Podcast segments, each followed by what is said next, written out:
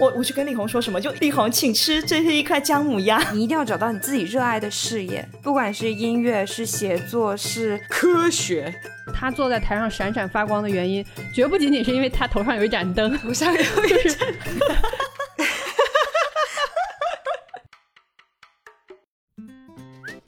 Hello，大家好，欢迎来到火象三傻妙妙屋。我是狮子座的 Robin，我是射手座的萌仔，我是白羊座的米卡萨。嗯。今天呢，其实非常的开心，因为今天是我的农历生日耶！哇，生日快乐！谢谢。然后我跟你们说，中午我去老爸家蹭了爱心午餐，爸爸给我做超好吃的长寿面线，我感觉萌仔也会爱吃哦。啊，面线想吃，非常想吃。那我已经饿了。你冷静点，你冷静一点，现在就给你点上一杯，是哎什么？一串烧烤，不行，要吃面线，面线那个独特的口感实在是哇，对，然后中午去找老爹，然后下午又可以窝在家里面，哇，真的真的吹着空调跟兄弟们录节目。啊，我现在很超想来一杯烧仙草，你懂吗？就那种感觉。你现在立刻下单，立刻下单，一会儿就喝上。然后因为加上上周就是一整周，我不是每天都在收来自兄弟们的礼物嘛。然后 而且因为上一期的时候咱们聊礼物的时候，就是感觉今年的礼物真的是集体开窍。因为所有送礼物的人都是这个节目的听众。我们都已经像考试之前泄题了，都把题泄出去了，怎么可能还不开窍？对对，当然也有，还是有不开窍的小朋友啊，不知所措，然后一波三折的换了好几次礼物，最最后还是给我买了手柄的那位同学啊，呃，然后以及以及虽然没有虽然没有樱木花道的脸盆，但是出现了怪物猎人的毛巾，对，收到了怪物猎人的毛巾，这边要远程 Q 一下我大兄弟，请你赶紧把那个画框给我寄过来，不然我真的要把它拿去当毛巾用。从这一点讲，我们的节目还是很有功效的。对对对对对对。总之呢，谢谢兄弟们费尽心思的给我准备这些感动哭了的礼物。嗯，再次祝罗宾生日快乐！谢谢谢谢。好，那么言归正传，今天呢，我们来聊一个最近被讨论的比较多的话题。哎。大家都知道，最近娱乐圈啊不是很太平啊，偶像们频频塌房，还有私德有亏被曝光的，有无知偶像爆雷的，甚至还有嗯某某触犯法律的同学，铁窗泪。总之呢，就是一波未平，一波又起。然后前两天的时候，我逛知乎的时候，还看到网友专门发那个帖子，说跪求介绍国内不塌房的 idol。哎，就哦，真的有这样的帖子吗？你要聊这个，我可就不困了。真的有这样的帖子吗？真的有这个帖子啊，对啊。然后我就觉得这个事情说起来真的是特别魔幻，因为我觉得这种事在咱们年轻那会儿好像不存在啊，就是什么周杰伦、孙燕姿，什么那个呃林俊杰，我感觉他们到现在也都活得挺好的，也没没出什么事情。所以今天就想跟大家聊一下，就是当年我们追过的那些优秀的 idol 啊，目前（括弧）目前为止还没有塌房。你好严谨哦，目前为止还没有塌房。对对对，然后先给大家透露一下，今天即将出场的 idol 们，我呢今天即将给大家介绍的是一位冷门高手陈绮贞同学。哦，好冷门哦，鼓掌。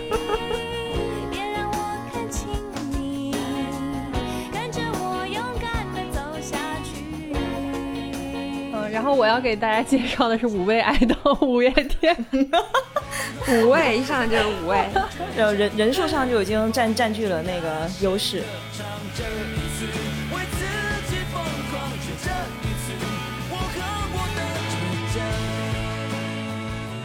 好像后面那位也人数也不少，来萌仔。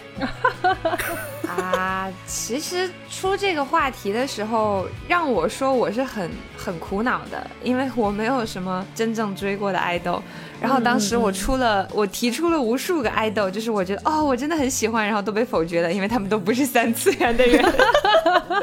比如说精灵王子，比方说精灵王子。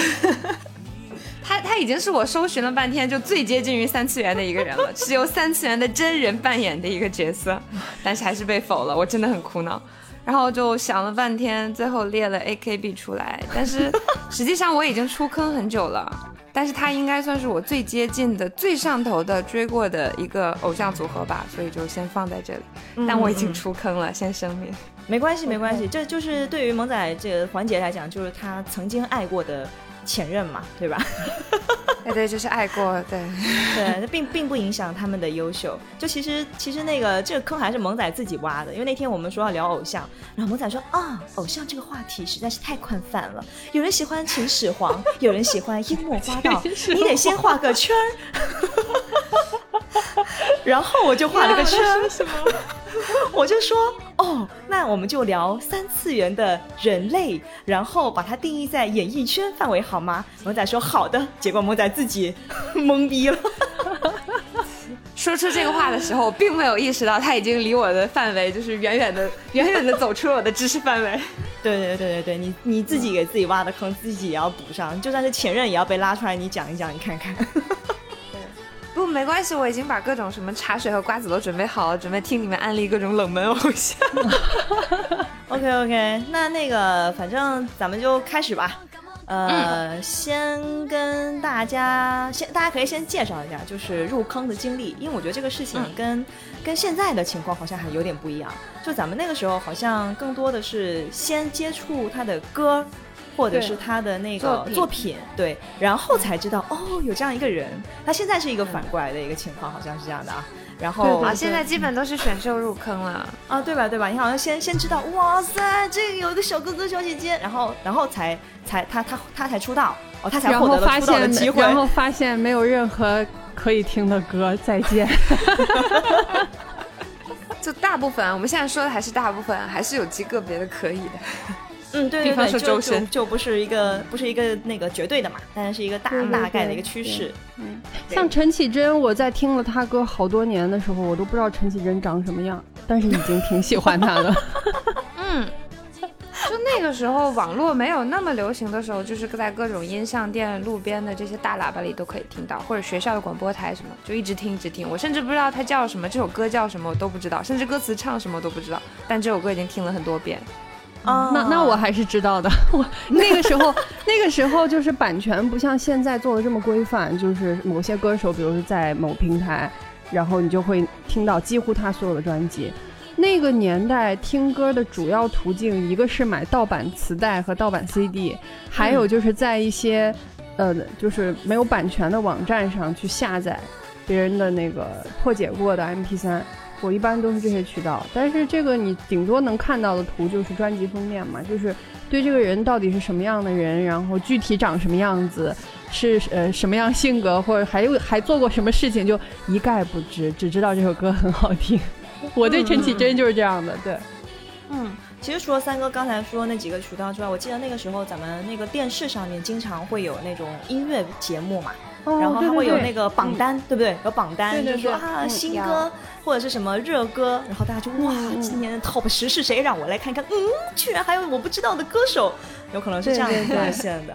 对，或者是那种同学之间互相互相影响。哎呀，你听你你你你那个那个新出了张专辑，你知道那谁谁吗？哎，那有有一个小伙子啊，我双截棍啊，特别帅，还听过这首歌。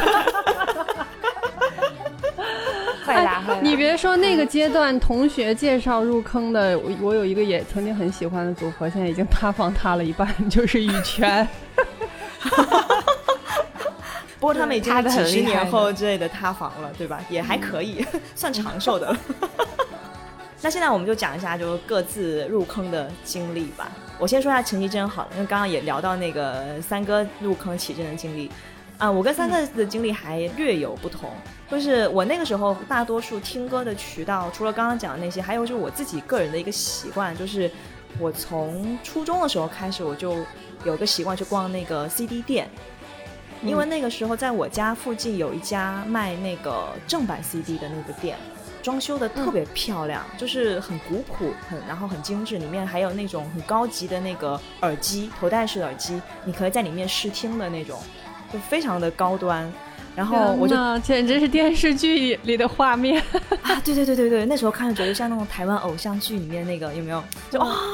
就是虽然我也没什么所以钱，暂时将你眼睛闭了起来。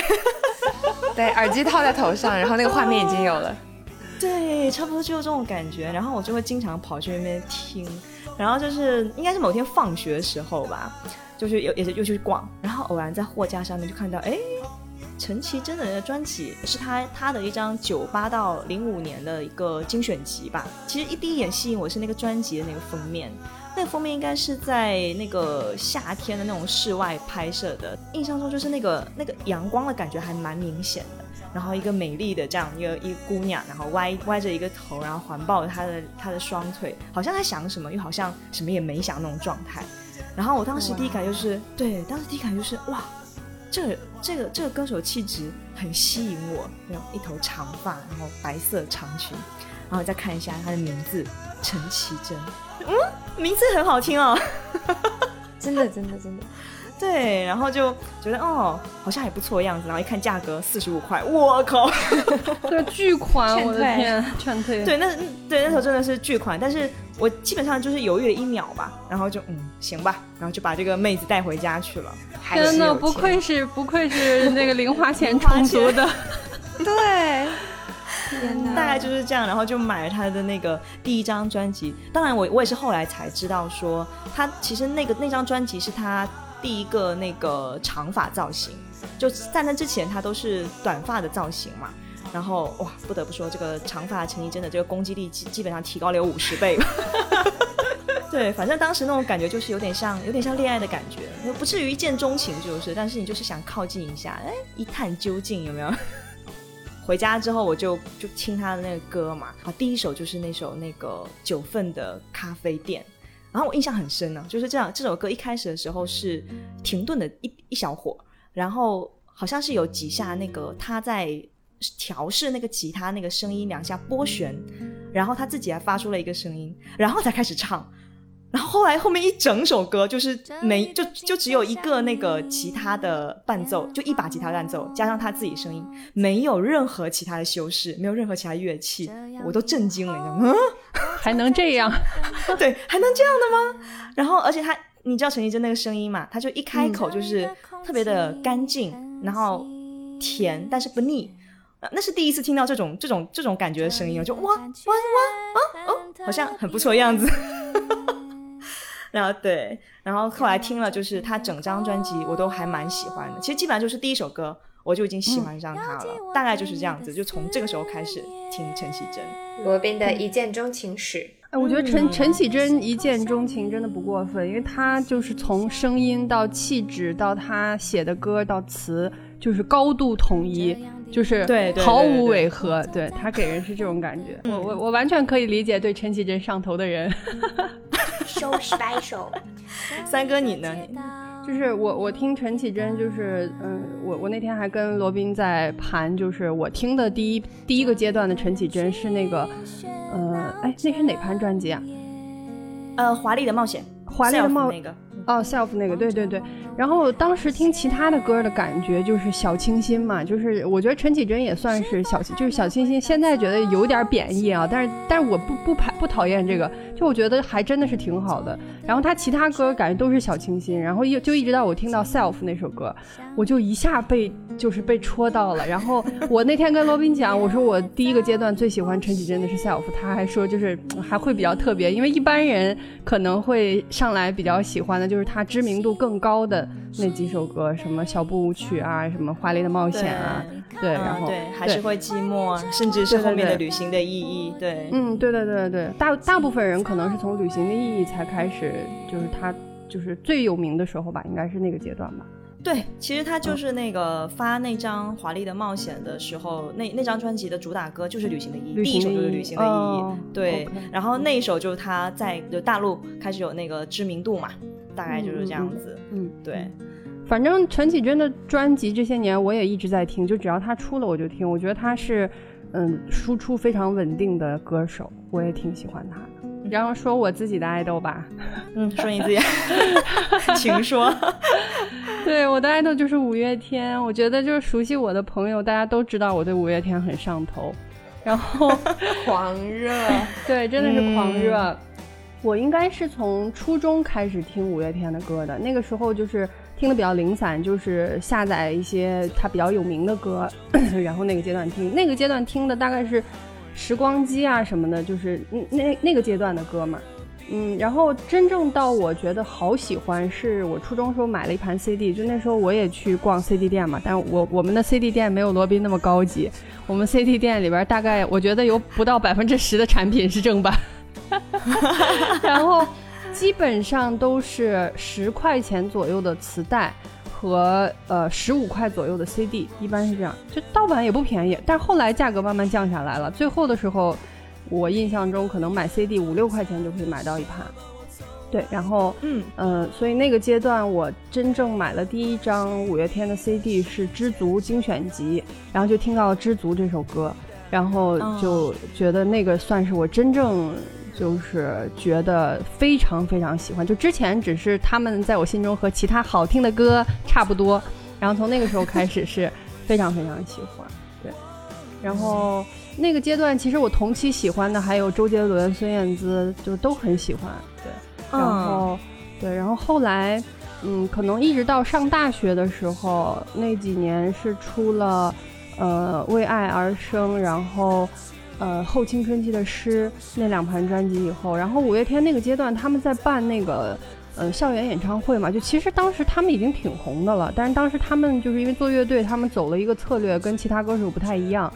就是在其他歌手都在开大型演唱会和这个呃疯狂发专辑的阶段，他们是呃在大学校园内开演唱会，可能开了几百家学校吧。然后一些名不见经传的学校，比如说我的大学，我当时，对我当时就是我印象特别深，我们的大学，我当时印象特别深，从食堂吃完饭出来的时候，就看见学生会的学长学姐在对面支了个桌子。然后再卖那个五月天演唱会的门票，当时是你必须买他们代言的一个明基的移动硬盘还是什么东西，你才可以买这张门票，就得花几百块钱吧，三四百块钱可能。然后我就并舍不得，然后 对呀，我就一个月那个生活费才多少？对，然后就没有，并没有买。然后后来一直到你就到了那个 演唱会当天，我说要不下课我们去看看吧。但是最后也没有敢翘课，一直到下了课以后，这个事情已经结束了。然后你们记不记得，就是新图书馆修好了以后，那条路到往咱们这边走的那个路，不是有一个路口吗？就是交界线那里，我印象特别深。我们几个小伙伴。跑到那个图书馆门口的时候，就有一辆就是平时你在学校并不会见到的车，就是那种明星的那种保姆车，挺大的嘛。然后就从我们面前开了过去。就是我我当时我们的第一反应就是，应该是在校园里面在就是转了一圈，因为其实他出去应该是不用通过这个地方的。但是因为那条那几条路是新修的嘛，就很大很漂亮。然后但我我也并不确定这是不是。五月天在里面，并不知道，但当时第一反应就完了，一切都结束了。那个时候好像三哥对五月天就是还可以，还没有到那个就是很很后期这个狂热的阶段。因为我觉得你你喜欢他其实是有分几个阶段的。我的天哪，我的兄弟竟然 对我进行了心理剖析。不是，我觉得是因，我觉得是这样的，因为那个时候没有钱。然后你也不想去花太多钱在这个上，在这个事情上面。当然后来自己赚了钱，你觉得我想去看演唱会，我就去看演唱会；我想坐在前面，我就我就买贵的票。就是，就是你就会嗯从容一些嘛。就是我我还是非常不不建议年轻的小朋友追星的，觉得这个事情没有自控力的人最好不要接触。嗯，我是觉得喜欢一个明星或者偶像跟追他是不太一样的。对对对，是两回事。喜欢的话，在内心对认可他的一些作品，或者是哪怕只是单纯的忠于他的颜值或者声音，这个是喜欢。但追星的话，你就真的要去付出行动了嘛？比方说像现在比较流行的什么打榜、刷数据，啊，各种转发相关信息，或者是去购买一些他代言的产品，甚至是去买高价的门票什么的。就追星这种事情还是要量力而行啦。嗯，这种事情我觉得离我们都太远了，从来没有参与过。买门票也都是从正规途径买，并没有买过黄牛票。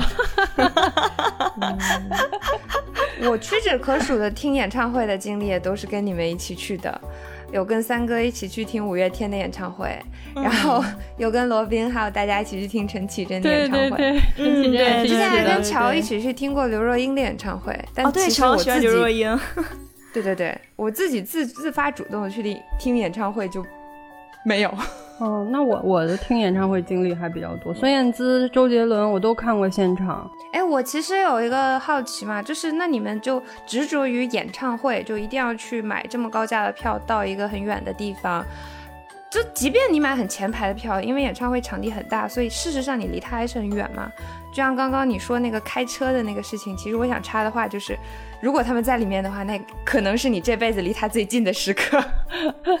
我倒是我倒是不太为什么要这么执着于演唱会这件事呢？嗯，我觉得执着于演唱会和想要近距离接触这件事是没有关系的，就是我并不渴望近距离接触，没有什么可接触的。嗯，执着于演唱会是因为，呃，好的演唱会它的它的舞美和它的音响效果是真的非常非常好，就是它的现场的效果是你在家听 CD 和听 MP3 完全不一样的感受。然后听演唱会本身对我来说也是一个很有意思的活动，就我觉得很热闹，然后，呃，很多就是都同样喜欢他们的歌的人在一起的感觉会让我很好。然后我就是觉得看现场演出的感觉。然后至于说买多贵的票，离得多近，就是你想这几年五月天在北京都在鸟巢开嘛，就是鸟巢那么大，你就是即便在第一排也非常远，对。但是其实买贵的票只是想要一个好的视角而已，就是并没有说我想离他再近十米，没有这种心情。啊，对，其实三哥说这个我，我我我特别有感触啊，就是演唱会这个事情是非常魔幻的一个东西，因为咱们那个年代感觉其实演唱会能去看演唱会的小朋友其实是不多的。因为演唱会的门票很贵，对吧？你说你要买一个一百块钱、五十块钱站票那种，就觉得好像就这钱花的也不值当，去了跟没去没什么区别，还不如在家里面听那个 CD。但你要说花更多的钱吧，又又觉得哎呀，确实是是有点负担。但是呃，真的有一次去听陈绮贞的演唱会，那个时候应该是大一吧，就是她刚刚凭那个《旅行的意义在》在大陆刚刚稍微有一点小小的名气的时候，然后咱们不是在天津上的大学嘛，她是在北京开的演唱会，那也是她第一次来大陆这边开演唱会，然后我就听说这个事情之后，我就贼激动，你知道吗？就嗯。他来了，我觉得他好像离我非常的近，他突然间离我的很近，因为按理说，其实本来讲我在厦门，他在台湾也也蛮近的，不懂。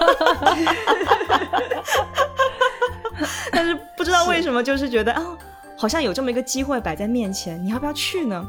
然后 anyway，我就在网上开始找那个票嘛，然后我就看到他的票，最贵的是八百多，然后那个最便宜的可能就就五十、一百这种都有啊。我不知道那天吃错什么药了，我最后买的是最贵的那个票，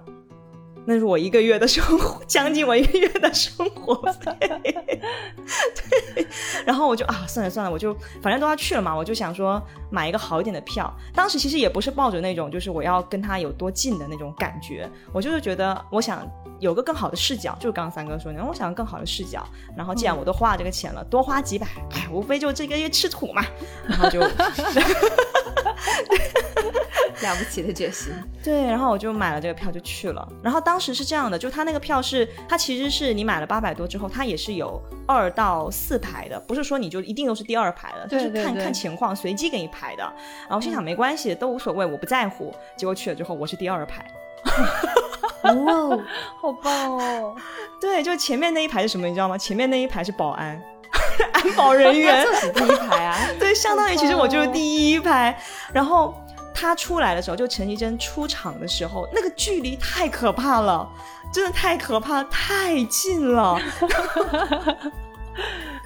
真的是惊呆，你知道吗？然后我就全程就处于那种哇，就那种。梦幻跟魔幻交织的感觉，我当时现场真的是有一种我脱离了现实世界的感觉，就是我不能接受，我不能承受那个 我没有，我不是带着这样的预期来的，但是我真的在这么近的距离看到了那个我之前只是从 CD 里面听到他的歌，在电视上看到他的 MV，就这样一个其实虚拟形象的一个人，他突然出现在我面前了，我当时内心是真的是有被震撼到。然后更更神奇的是什么？你知道，就是那天，其实那天那个演唱会啊，买一送一，为什么呢？因为那天李宗盛也来了。哇，共同的恩师出现了，豪华。对，共同的恩师，他们应该都是那个，都都是李宗盛的，呃，挖掘的，不能算对，嗯，对，应该都李宗盛挖掘的嘛。然后那天看那个状态，应该是李，他并不知道李宗盛也在北京，是刚好碰巧，对，碰巧。然后李宗盛上台的时候，他也很惊讶，而且李宗盛当场就送了他一把。就是李宗盛亲自为陈绮贞做的一把吉他，因为李宗盛自己是会做吉他的，然后在那个演唱会要送给他，然后我们作为吃瓜群众，哇，买一送一耶，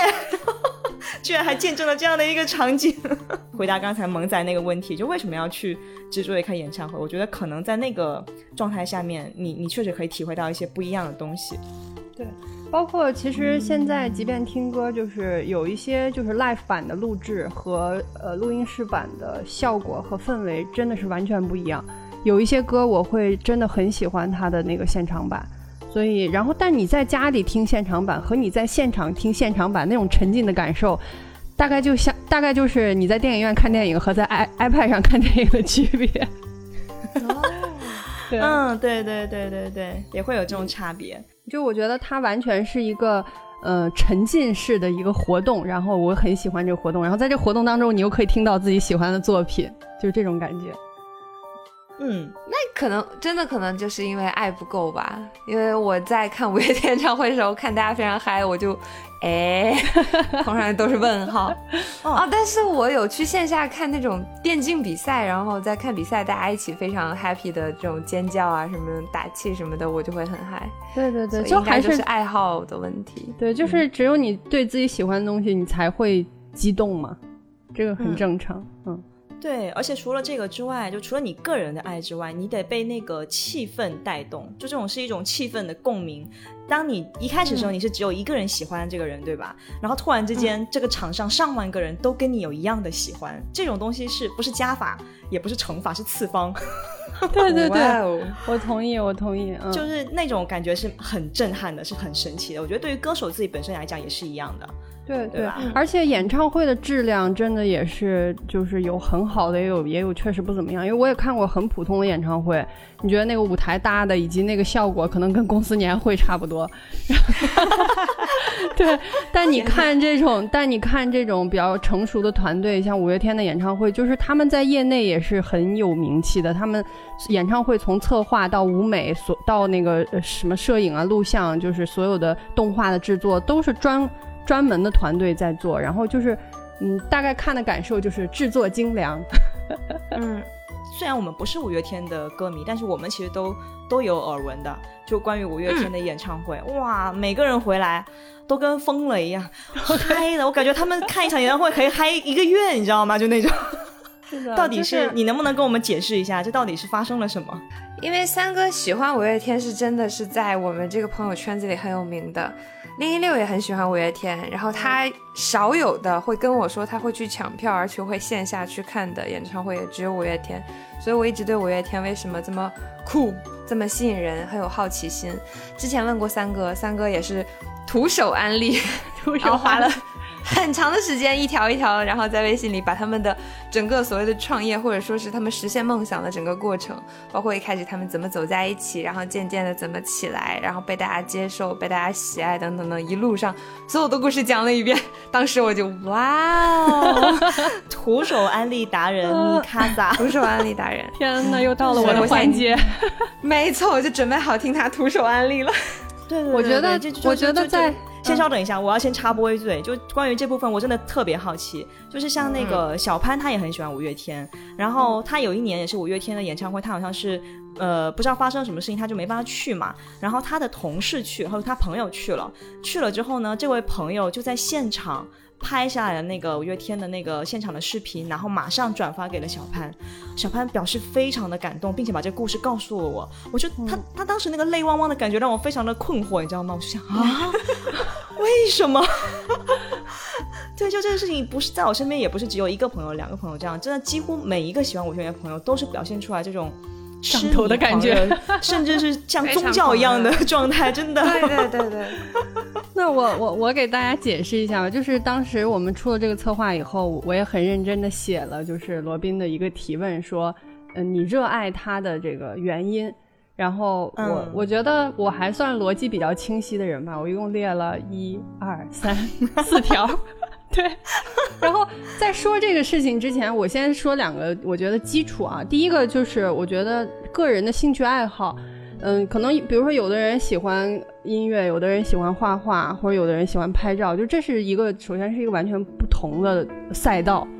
然后就我本人的话，我是非常非常喜欢华语流行音乐的。就是曾经有朋友跟我说：“你你就是华语流行音乐的垃圾桶，没有你不听的歌。”对我我我时至今日，我还是会就是在空闲的时候，我会打开那个华语音乐的榜单，然后就是捋着听，就是听一些我没有听过的歌。然后如果能找到觉得很入耳、很好听的歌，我就会把它加到我自己的收藏里。就我乐此不疲的在做这件事情啊。这首先这是我自己对华语流行音乐的热爱。然后再一个就是音乐品味这个事情，我觉得是比较个人的东西。就是有的人我就是喜欢这个，有的人就是喜欢那个，可能是一个强行并安利不出去的东西。嗯，然后我觉得之所以有这么多人喜欢五月天，我认为最大的原因。嗯，是才华和商业上的成功，就是他不绝绝不仅仅是说他的音乐好，而是他附加了商业的成功，这是我对他的一个认识。然后，然后这两个事情讲完，我我讲我讲我我的我的原因，我喜欢的原因。然后，呃，我我觉得第一个是我从呃零散的听歌到理解所谓的音乐创作人的创作的理念，就是。因为一开始听歌都是呃，就是呃，觉得某一首歌好听，我可能就循环这一首歌，或者怎么样。然后从五月天开始，是我真正意识到，就是说原创歌手在创作专辑上关于完整性这件事情。因为其他的一些那个年代的歌手，你比如孙燕姿，比如萧亚轩，当年比较火的，其实他们的机制，比如梁静茹，他们的机制更多的是去邀歌和买歌。就是这首歌可能是为你量身定做的，可能是你的经纪人或者你的团队从别的地方看到，觉得这歌很适合他，然后拿来给他拼凑一张专辑。然后当然专辑的这个连续性也是有一定延的连续性的啊，看起来会比较完整。但是真正创作音乐的人，就是他说我我自己写歌，你像五月天乐队，他肯定是自己写嘛，从专辑的概念到呃他的作曲到作词到跟专辑的主题。就是非常完整的，就是从我意识到这件事儿的时候开始，我就觉得，就是他们的每一盘专辑，他们到现在出道二十二十年、二十一年、二十二年，然后，呃，一共都这么久了吗？二十几年我数不清了。然后他们一共出的完整的专辑是九张，然后每一张的。概念都非常非常完整，就是这这这张专辑当中的所有的歌都是为这个主题来服务的。然后你也可以感受到，就是它可能是呃服务的一个主题，也可能是这一个阶段，比如说这一两年或者三四年当中他们的所见所闻所感，然后真的就是他那一个阶段的内心体现在了一盘专辑上。这是我的感觉，就是我觉得这种创作的，就是。真诚的感受是我非常非常喜欢的，就是他跟你买一首歌的，然后唱出来，然后大红的感觉是完全不一样的。这是，这，这是格局，格局，这是第一点，这是第，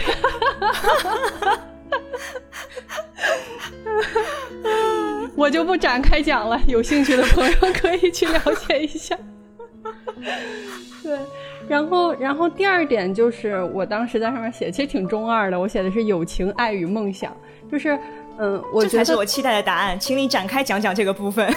对，就是此处应有 One Piece 的背景音乐，高度重合。对，高度重合，就是他们五个人在一起的感觉，其实是我对于就是朋友的一个非常好、非常向往的状态。就是我们既是很好的朋友，我们又有共同的事业。然后又能够在事业上取得成功，大家又能写自己喜欢的歌，又能挣大钱，这不好吗？天哪，嗯，对，确实就是这种感觉，就是这种感觉。因为，呃，五月天他们其中四个人都是高中同学嘛，就是有学长学弟这样的，不是同一年的，但是是高中同学。然后呃呃，只有现在的鼓手冠佑是他们的第二个鼓手，他们第一个鼓手在他们出道之前脱队了。然后现在的鼓手是因为他们当年就很穷嘛，没有地方练团，然后就在那种地下的那种租的那种呃那个练团房里面去练。然后冠佑是当时这个地方的老板，他们只是为了跟老板搞好关系，少付一点费用，然后就把冠佑拉了进来。嗯，那个冠佑是那个长得很像品冠的那个吗？是的，是的，是的，很像品冠。分不清楚他们两个，我以为他们合体了。他们没有合体，这是一个三次元的故事。好，你继续。冠佑加入了他们。对，所以就是其他四个人就是呃高中同学嘛，一开始可能会在他们是当时组吉他社嘛，你想他们的乐队就是从学校的吉他社走出来的。然后大家上了大学以后分开了，但是这个乐队没有散，然后一直到后面就是可能有的人学上完了，有的人学根本就没有上完，然后就说我们要专心搞乐队这个事情。然后再就是因为每个人的背景都不一样，这当中我印象比较深的就是呃他们团长怪兽嘛，怪兽就是其实他们家是怪兽，并不是阿信，并不是阿信，对。然后，嗯，怪兽他们家就是，呃，是都是律师嘛，爸爸是律师，然后他也是学法律的，就是真正的学霸，也是考很好的大学那样子，嗯，但是当时他就他们一心要组乐队，家里也不太同意，但是怪兽的妈妈就还蛮支持他们，他们最后没有地方练练习，他们就在怪兽的家里面，就是在墙上去贴那种隔音的东西，然后在家里面练团，然后他妈妈就会还偷偷给他们送那个夜宵啊、大鸡腿什么的。所以后来，嗯，后来就是，嗯，五月天后来就是名利双收了以后嘛，他们现在他们自己的录音棚就很高档，录音棚就叫大鸡腿，然后就会免费的，对，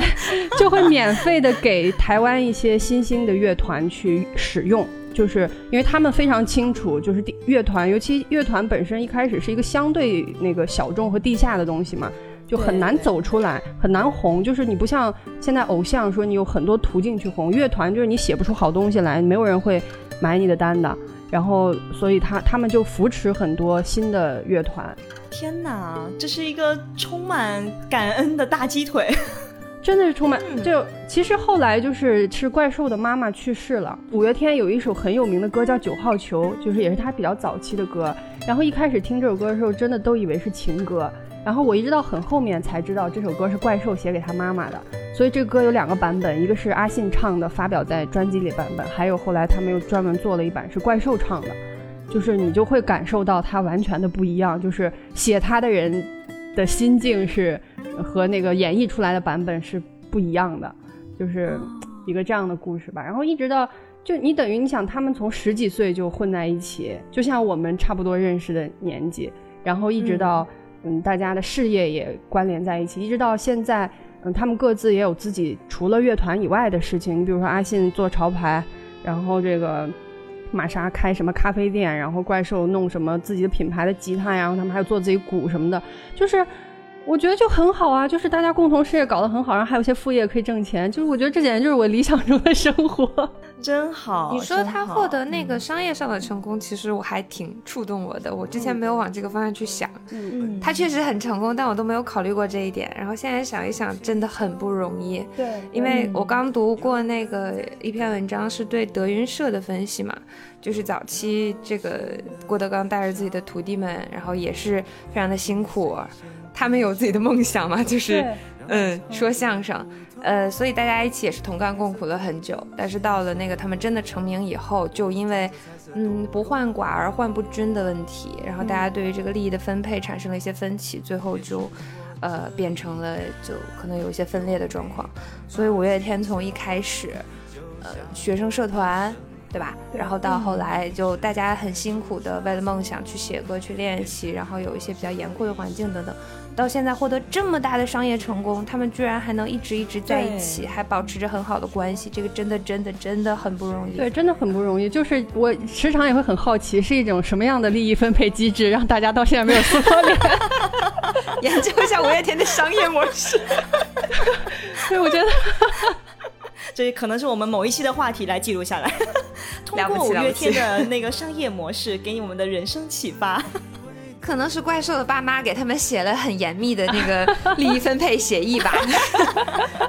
著作权收益分配方案。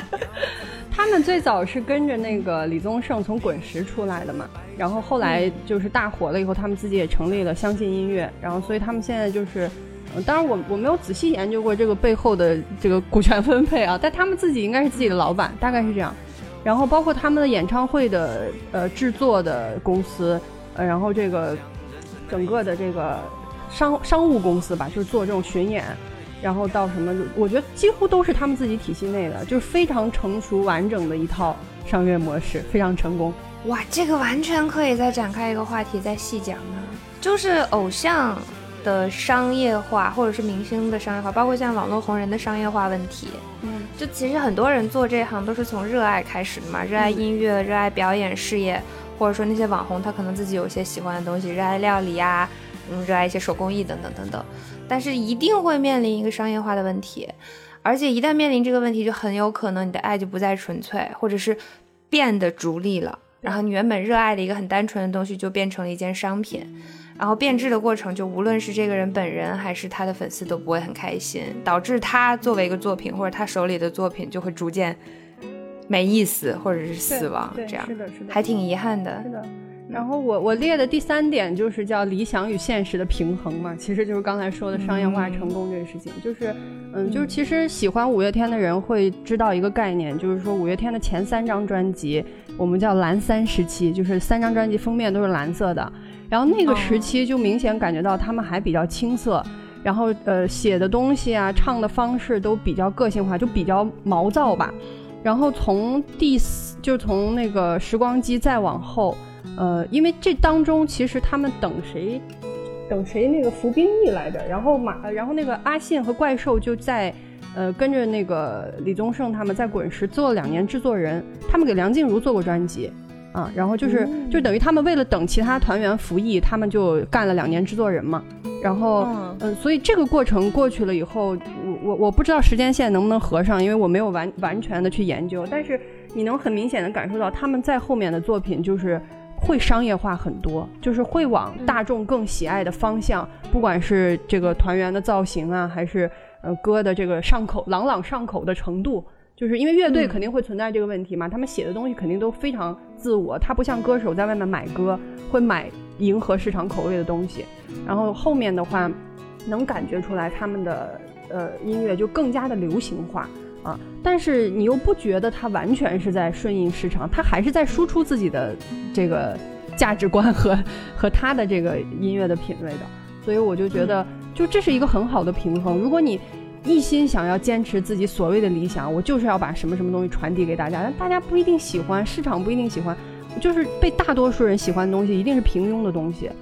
因为大，因为大，因为大家是普通的，对吧？因为大家是普通的，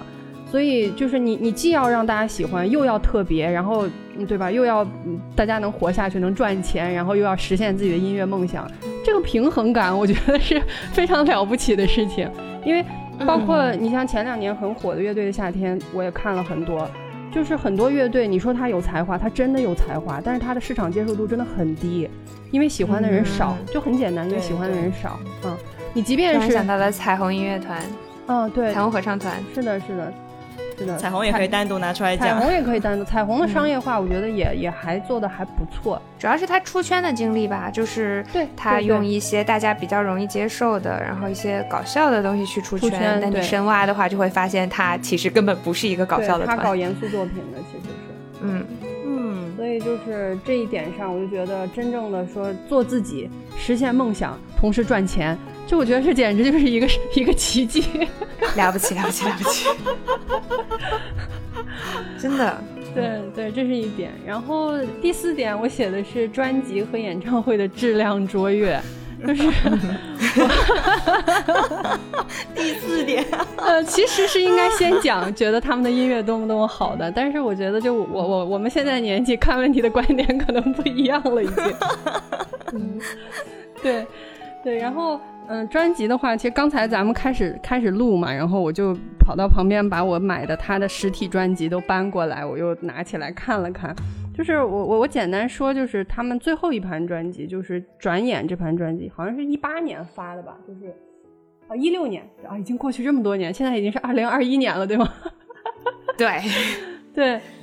嗯，当时五月天就是曾经说过一个话，但是也是在采访当中，不知道是不是真的哈，就是他说我们一共觉得做十盘专辑就可以结束了，就是我们的创作工作就结束了。然后其实一六年就出到第九盘了嘛。然后第九盘的专辑的名字叫《转眼》，然后呢，里面的主题很多呃内容啊什么的，其实都我觉得都跟告别很很很，就是有一种在总结和告别的感觉。然后就是有有其中有两首歌，我觉得就是完全就是写给他们自己的歌，就是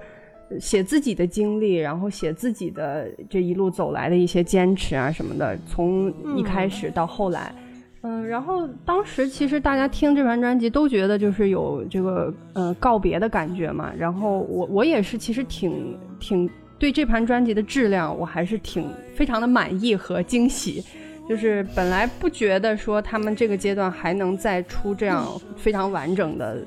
完完整的东西了，但是还是就是没没有让大家失望吧。然后。包括呃演唱会，就刚才前面我也提到，就是我是从二零一四年回到北京，然后基本上每年鸟巢的演唱会我都不会缺席。然后是的呢，我感觉三哥每年你一年最多能去几次？你好像有一年去了三次，是不是？不要再说了，真的是了不起。无情的戳破三哥的追星史，因为在鸟巢开一般是连开两场或者三场啊，然后呃，所以有些年份我会看两场，有些年我是真的看了三场，因为我是和不同的朋友去看的，有一些真的就被我拉入坑了，就是后来也非常喜欢，但我不会每次都买最贵的票，就是这两三场当中可能有两场是场地，有一场就是看台了。被你拉入坑的好友包括我们经常提起的画画吗？哦，画画不是，画画和我是同时期喜欢的。画画，我觉得对，嗯，画画每年都会从上海到北京来和我一起看鸟巢的演唱会，就是这是我们每年夏天相聚的一个一个一个事件，共同的活动，共同的活动。突然发现演唱会还多了一个新的作用，可以跟你的好朋友，就是尤其是这种异地的好朋友一起聚会呢。对对对，就是他真的就是把这个看演唱会当成一件事儿。星期五晚上坐火车来北京，坐高铁，然后周六周日看完，然后回去这样子。对，就是我们俩是算是一起从大学时期一起比较，嗯，就是比较着迷喜欢五月天，一直到现在都没有什么变化啊。对，但是我们喜欢的歌和最喜欢的歌、最喜欢专辑是不一样的，就是所以我就说音乐品味这个事情无法达到完全一致。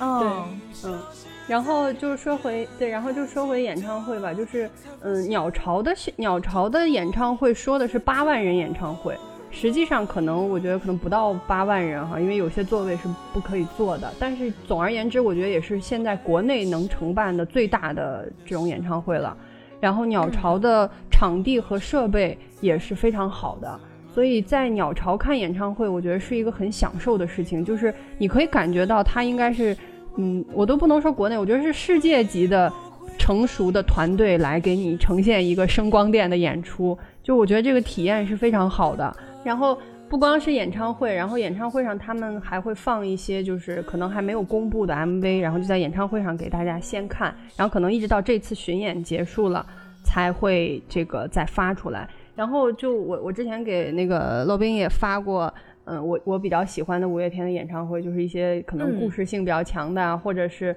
呃有很强的演员加盟的，比如说梁家辉什么的，然后对对对，还会有一些动画制作的 MV，就是真的非常好，也可能是在当时演唱会的场景下，大家比较容易感动和激动。就是总而言之，你对你看到这个的东西的，你就真的觉得哦，就是人家做的好好啊，就是可以做到这种程度吗？嗯，这个这个我也特别有感触，就是像五月天跟陈绮贞，呃，陈绮贞他们这种创作型的歌手，他们其实是有很多自己的想法的，包括他们自己的演唱会，他们都非常的珍惜嘛，因为这是他们跟那个粉丝和歌迷之间对话的一个特别绝佳的一个场景，然后。他们都会去制作，就是专属于这个演唱会的可能是 MV 啊，或者是一段一段一段什么视频录影录影这样子的。对，那陈绮贞她也经常就是这样，因为她平常也很喜欢拍摄嘛，然后她也会自己搞一些，就平常你在其他渠道是看不到的，就在这个演唱会上才能看到那个视频，然后你就有一种哇。你你懂那种感觉吗？就是哎，我拿到了 VIP 的票，嘿，不是每个人都能看到的。对对对，看到了额外的内容那种感觉。我我印象中最深的就是在那个前两年演唱会上看那个《转眼转眼》这首歌的 MV，它是做了一个折纸的动画。嗯，然后对，然后这首歌写的内容大概是一个男生的一生吧，就是他从呃年年少时期认识了自己喜欢的姑娘，后面结了婚，生了孩子，然后自己工作也也很忙，就是一些很日常的事情，然后一直到后来就是老伴儿离世，就是他们也都变成老爷爷老奶奶，然后老伴离世，然后他那个折纸动画做的是一个翻书的效果，就是一页一页翻过去，就是人生的不同阶段、不同场景。然后最后就是那个那个他那个老奶奶离世的时候，他老爷爷在医院坐着陪着他嘛。然后这个时候那个书页就要翻过来，然后那老爷爷就一下站起来，他就去推那个书页，就是他不想让这一页翻下来，翻下来就这个那个老伴儿肯定就走了嘛，就到了下下一个场景。然后我当时真的是，我觉得是我人生 中现场哭的最惨的一次。然后你就看前后左右大家都在哭，OK，我不是一个人。对对对，然后这也是演演唱会的 buff。对对对，然后就是像这种，你你能觉得像这样的歌和歌词和 MV 的设计，我不觉得是年轻很年轻的歌手能能做到的东西。就他们现在都四十多岁了嘛，我觉得，因为我们刚三十多岁，就是可能到四十多岁，我们看待嗯亲人啊或者人生啊，就是可能又不一样了。所以我就觉得。你你能一个乐团能有如此长久的生命力，从早期给你唱一些青春的很狂躁的东西，一直到现在能给你唱这些东西，就觉得这个过程非常的完整。然后他们也在每一个阶段输出他们真实的这一个阶段的内心，嗯，然后这个感觉就非常好。嗯，是的，那个三哥把那个 MV 转发给我之后，然后我也看了。然后我一开始是在是在室外，然后后来我发现不行，就是这这个还是要找一个比较安静的地方好好看，因为因为我发现他那个故事本身就讲这个亲人的告别嘛，然后我就回家之后我才才安安静静的看，啊，确实是那个老爷爷就是奋力的去堵住那个墙，推着那个墙不想他翻页的那个那那个就其实没有几秒，但是你在内心里面已经好像过了一生一样，就你知道他是在用。用尽他所有的情感、他的力量、他的回忆，在阻止这一页翻过去。然后，嗯，其实整个故事或者说整首歌听下来啊，像五月天的旋律，我真的是 get 不到，搞词打扰了。就我听他歌，我特别分裂，你知道吗？我觉得哇，词写的真好，然后 MV 拍的真好，然后这个歌歌。那我有信心你会喜欢一首歌啊？你说没有？这节目之外的了，我已经在找 MV 了，我之后发给你。如果你不介意的话，我不介意，我不介意，请请请给我安利。我不喜欢，我会直会直白告诉你。就像三哥已经按三哥安利我五月天也不是一次两次了。我真的无数次的尝试，包括除了三哥之外的其他的朋友啊，给我推五月天的歌，给我看他们的那个什么什么什么什么那个演唱会的片段，我觉得嗯挺好的呀，露出了敷衍的声音。但总之就是这这一个观点，就是想说，我觉得他们的专辑、演唱会，包括 MV 的质量都很好，就是你能感受到他们有足够的经费和精力在做这件事情。对，就是这四点我已经论述完了。那轮到我给大家论述一下这个 喜欢陈绮贞的呃 moment 吧。我觉得不能说原因，因为其实没有那么多理性的原因。喜欢她的人，我我觉得可能普遍都会跟陈绮贞有某种程度上的相似，就太寡淡了，很随性吧？我觉得是。对，就非常的随性，所以也不存在那种很痴迷的那个状态。就包括三哥，我这这次其实跟三哥捋这个事情的时候，我就发现真的是两个完全不一样的这种喜欢的状态。比如三哥会去了解他们呃他们的成团的历史，对吧？然后呃包括他们每一个人啊，比如说怪兽他家干什么的，然后怪佑什么时候加入的，然后怎么怎么怎么怎么怎么样，大概会知道这些他们跟他们生活还相关的事情。但是在陈绮贞这件事情上面，我基本上可以说是一无所知。真的就是这几乎就是一无所知。包括那个时候我印象很深啊，就是陈医生他有一个自己的一个网站，然后那个他的粉丝都叫他陈老师嘛。然后那个他那个网站上面好像是有个小黑板的，就是大家粉丝可以在上面留言。然后呢，他有时候会在黑板上面也给你对话。啊，就相当于说你们有一个这样的一个互动的一个机会，就公开的嘛，每个人都可以跟他说话，然后每个人都有可能被他翻到牌子，就这样的一个东西。对，然后是我身边的一个另外一个喜欢陈绮贞的一个朋友，呃，告诉了我有这么个东西，然后我就哦，我就开始偷偷的偷窥这个小黑板，但是我从来没有在这个小黑板上留过任何言。哇，就是我拒绝跟他有更进一步的接触。就就就就就很我我我无法描述这种状态，就我觉得我听他的歌，你懂吗？你懂吗？你懂吗？萌仔，我懂，我是一样的，是吧？就是我我好像不需要，我我确实不大需要说跟他有再多的接触了，我觉得挺好的呀，他他就这样挺好的，然后我也就这样，我们就通过作品 沟通就 OK 了。哦，因为就说到就不想跟他们直接接触这一点嘛，我就想到现在很多有一种。粉丝不是叫什么私生饭，就是对偶像的私生活特别感兴趣的那种人，嗯，然后甚至还会说去，呃，偷偷查他们的住址啊，然后蹲点啊，然后观察他们生活、私生活、偷拍什么的，嗯，但我真的就是那种，哪怕我在路上迎面撞到了，然后别人不是会上去要签名、要合影什么的，我都不会想去凑过去，可能就是远远看一看之类的，或者远远的自己偷拍，然后自己偷偷看一看。的那种，就是不会想跟他有私下的接触，嗯。嗯，就因为因为我并不想知道真实的他是什么样，其实，就我不 care，而且我也不想跟他走得很近，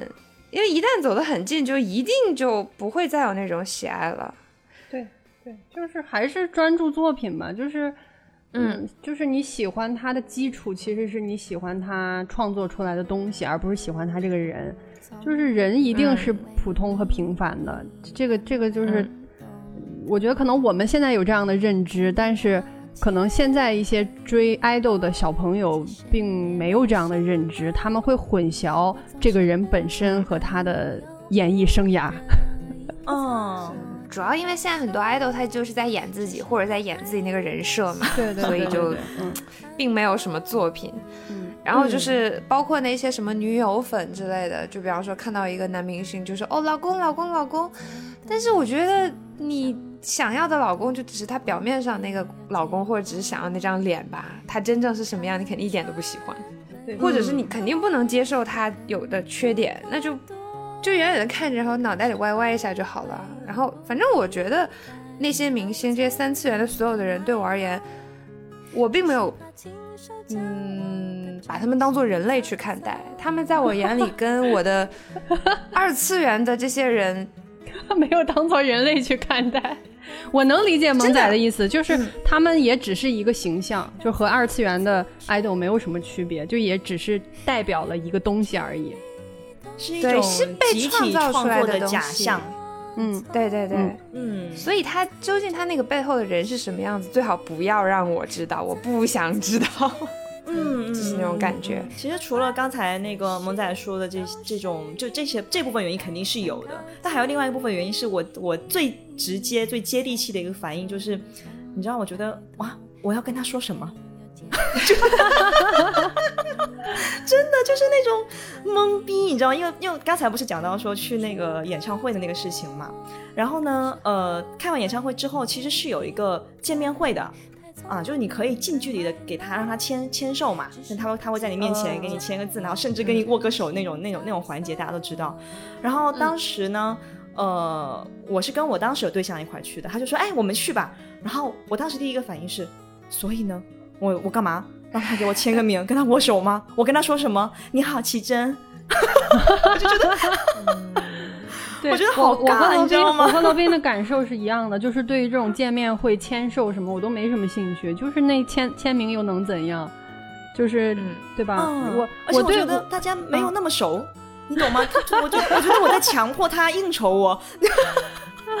我是有过这样的机会的，就是小偶像的见面会、握手会什么的。然后当时是看排很长的队就没去，后来有那种队伍比较短的，或者是那种演出之后他们会列队，然后你跟他就轮番就是击掌，然后离开那个剧场那种活动嘛。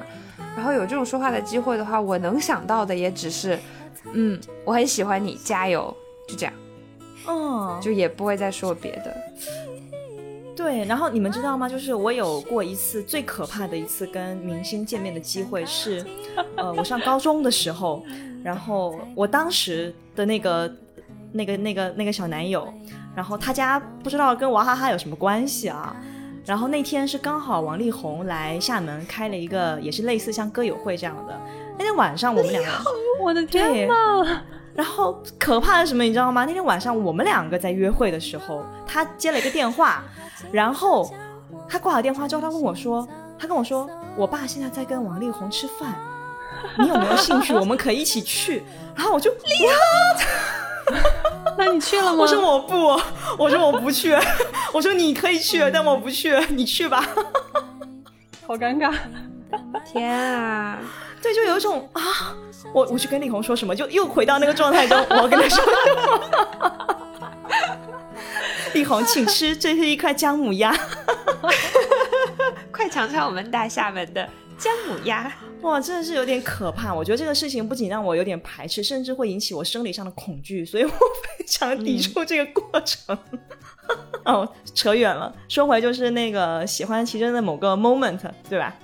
嗯，呃，其实我现在印象比较深的就是一个是有一个 moment，就是我刚刚跟大家分享的那个关于去听他演唱会的那个 moment，就是当时因为是第一次在近距离去观察那个真实世界里面的他嘛，然后产生了一种很很奇妙的一个感觉，就是发现就是刚才三哥最早的时候说的，他的歌、他的形象、他的人是非常融合的。对，然高度统一。高度统一。然后你见到他的时候，他的第一声打招呼跟那个你在 CD 里面听到的一样羞涩的，然后甜甜的那一声那个声音发出来的时候，就有一种 哦落地了。对对对，这个人是真实存在的。对，这个人是真实存在的，而且他真的就是这样，他就是这个样子。然后就那个时候，我们是我是可以蛮明显的去感受到他，他是很努力的在克制自己，不要太激动。就因为他听到大家非常热烈的那种欢呼声嘛，然后他就啊强制的让自己冷静一点，然后用他那个啊还是那么好听又羞涩的声音，就跟大家打招呼这样子。然后觉得哇塞，真的特别棒。然后有那么几个 moment，我觉得是非常非常美的 moment。就是那天我是有带照相机去的，啊，当然我拍照的时候是没有开闪光灯的啊，这个要跟大家强调一下，并没有影响到那个舞台的效果。然后我拍了很多照片，我回去，我后来回去翻的时候去看，我就觉得太好看了那些照片。就是奇珍，他是有一个很典型的一个状态，就是他是经常就是抱着吉他，然后坐在一个椅子上面就唱歌的那个样子嘛。然后我印象很深的是，他当时有一件衣服是就是一条白色的长裙，然后他头上戴了一个类似像那种就是草编起来的那种草环嘛，然后他就戴在那个头上，然后那个顶就只有一个顶光直接照在他的身上，然后他就在那边唱歌，我我也留下了那些一批这样的照片，就觉得你回去翻的时候就发现。他在那个台上的状态真的就是闪闪发光，bling bling 的，就非常沉浸在自己的创作当中的这个状态，我觉得给我的震撼也是很神奇的。嗯，然后，对，而且当时就有一种很奇怪的一个感觉，就很奇妙的一个感觉是说，我们现在同一个空间，对吧？但是他是有他自己独立的空间，就哪怕我们在一个空间里面，他还是在他自己的空间里。但你不觉得就是你们之间是割裂的？就你们之间还是有一些很微妙的东西在联系啊？你们互相不会去打扰对方，然后就一起沉浸在一个更大的一个空间里面，就这种状态我非常的享受。对，这是只有嗯，我觉得这是只有原创歌手有的一个光环，就因为他输出的是真实的他自己的东西。这是一个对对这是一个很神奇的状态。就像就其实就像我们一样，就是包括我们做播客节目或者干嘛，其实我们是在输出自己的东西。我们当然也希望自己的东西被别人听到或者被别人喜欢。然后当这个数量累积到一定的时候，你你会感受到自己的价值和意义嘛？就是，所以我觉得这、嗯这种这种感觉，就是他坐在台上闪闪发光的原因，绝不仅仅是因为他头上有一盏灯，就是对，就是因为他在，就是因为他在输出自己。头上有一盏灯，梦幻的气氛都被破坏掉了。这个绝对是今天的经典发言，京剧京剧预定。我说的不对吗他？坐在那里闪闪发光，绝不是因为他头上有一点。三哥，请你再重复一遍，哦，刚才说的不好吗？挺好的，挺好的，挺好做的。京剧预定，太好笑了！不是因为你说的不对，是真的说的太好了。我我真的是这样的感觉，就是可能会有一点有一点矫情，但是就是内心有东西的人和表演的人是不一样的。嗯，嗯对，这个就是在他在他那次演唱会演唱那个《旅行的意义》的时候也是一样的。就他，你知道，大家都知道那个《旅行的意义》那首歌大概是什么意思嘛？然后 MV 大家可能也都有看到过，就是他那三件套嘛，机车帽，然后小摩托，大长裙，对他闪闪发光，绝对不只是因为他穿上了三件套。对，然后但是那是就是他那天他那天在那个演唱会上演唱这首歌的时候，也换上了这个三件套。然后我们是作为粉丝，我们是第一次在现实生活中看到他，然后穿了这三件套来表演，因为这个也是他当时创作这首歌的时候的一个真实的一个场景。就他那首歌里面不是有写过什么什么下雪的北京，然后什么巴黎吗？但其实他根本没有去过这些地方，他就是 就写这首歌的时候，他根本没去过这些地方。他写这首歌是因为他有一天就骑了他的小摩托，带着他的机车嘛，就那三件套，然后 然后在那个公路上，他突然间有了一种旅行的感觉，于是他就自己歪歪了一下那个各种在什么巴黎呀、北京啊旅行的时候的那个状态，然后写下这首歌。然后他在现场演唱会的时候，给我们还原了他当时创作的那个状态。这就是刚刚三哥说的，只有创作歌手才能有的，你懂吗？就对对对 他不是在表演，他是在说出他的一些内心的一些状态。对对，然后呃，另外一个分享一个就是我跟齐真的另外一个小故事，就当时上高中的时候，然后有一个呃小男朋友，然后其实之所以跟是刚才见力红的那个吗？不要问，不要问不要问，万一不是怎么办？罗宾在节目里已经爆了多少个前任了。下下一期节目盘一盘罗宾这些年的前任。门？啊，不重要，不重要。然后就对，反正就当时高中的时候就有这么一个小对象，然后之所以跟他在一起呢，其实真的有一部分原因就是因为奇珍，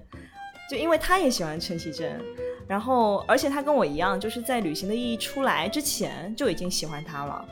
然后我就记得有一次嘛，就是有一天他邀请我去他家欣赏他那个收集的奇珍的专辑，因为他比我喜欢奇珍还要早，他有他更早的一些专辑。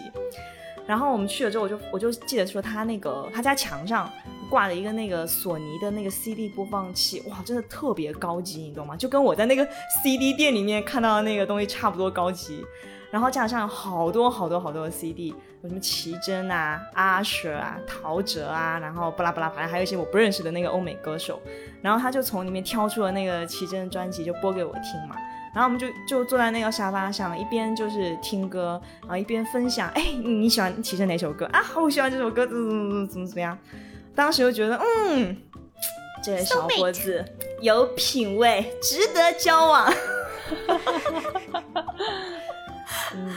对，其实，然后我现在回想起来，我会觉得说，正常人的爱屋及乌的顺序是，比如说你喜欢这个人，然后你会喜欢他喜欢的歌手嘛？然后、啊、这个这个完全不行，这个完全做不到。反正反正在我这边就是完全相反的顺序，因为我发现，哎，哦，哎，你也喜欢齐真的歌啊，不错嘛，还可以。对，其实我觉得更重要的其实是那天我们一起听了奇珍的歌，然后有了一个还还蛮愉快的这样的一个一个小浪漫的一个时刻。但是我现在想，起可能换一个人，我觉得也会挺浪漫的。重点不是他，你知道吗？重点是 奇珍的歌。齐真，刚刚你不是说爱屋及乌的，你喜欢这个人会喜欢他喜欢的东西？不会。好想问问弟弟喜欢什么？你就发出了这样的嚎叫。肌肉猛男，健身，耶，还有 rapper，对，所以 而且是那种全全程都是脏话的 rapper，我这辈子都不会喜欢。我也是，我也很难喜欢。所以我为什么一开始就先说了兴趣爱好和音乐品味这个基础，就是在这个基础之上，才才会去谈喜欢什么东西。这这个真的强求不来的，就是。喜欢的就是喜欢，不喜欢的无法通过多听而喜欢上。没错，很难很难，真的很难。嗯，那我要开始喽啊！你开始。终于 AKB 四十八要出现了吗？萌仔忍不住了。不是，其实是你们刚刚说到关于那个原创音乐的作者，他因为既是这个音乐的创作者，也是这个音乐的表达者和演绎者嘛，所以你可以在他身上感觉到那种统一的东西，就是他。真正能准确的把他想表达的东西完整的表达出来，就这种感觉。嗯嗯。而因为这个原因，所以他就可以表达很丰富的东西嘛。像你们刚刚说的五月天，整个在不同阶段，然后就他会有不同的主题，甚至因为年龄的增长，他会有一些深度的、广度的一些提升。嗯，还有像奇珍，他很特别嘛。然后我看那个罗宾还有讲说他是哲学系出身。所以，这是 一个我不知道的冷知识。对，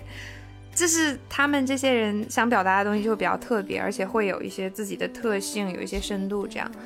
嗯，然后就是这其实是我出坑 AKB 的一个很大的原因。嗯，就是你一开始会被它的模式也好，然后被它里面那些真的是非常特别，然后各自各不相同，百花争艳感觉那种的妹子们所吸引，就觉得哦，有这么多这么不同、这么可爱的妹子们，而且她们可爱的点也不尽相同，然后像进到了刘姥姥进到大观园的感觉，然后就哦，这个妹子好可爱，好喜欢，哦，那个也好喜欢，哦，他们综艺好有意思，哦，他们的歌好好听哦，哦，好甜哦。就是会有这样的新奇的感觉，包括其实妹子们她们自己也是有很多的故事，也是有啊努力、友情，嗯，奋斗、梦想，特别是梦想这部分的比重其实是很多的，所以也会有很多让人感动的、遗憾的、落泪的点。嗯，但最后出坑就是我渐渐发现，我喜欢的其实是很真实的女孩她自己的一些东西。比方说，每一个女孩子她自己的梦想，她的特性，包括她在整个这个过程中表达出来的，嗯，努力呀、不甘呀、重新振作呀，然后甚至是最后没有成功，然后做的各种选择。但我热爱的并不是 AKB 这个组合，或者说它背后的这个模式。嗯，他真的是生意，偶像组合这种东西真的就是生意，是彻头彻尾的生意。就他真的就是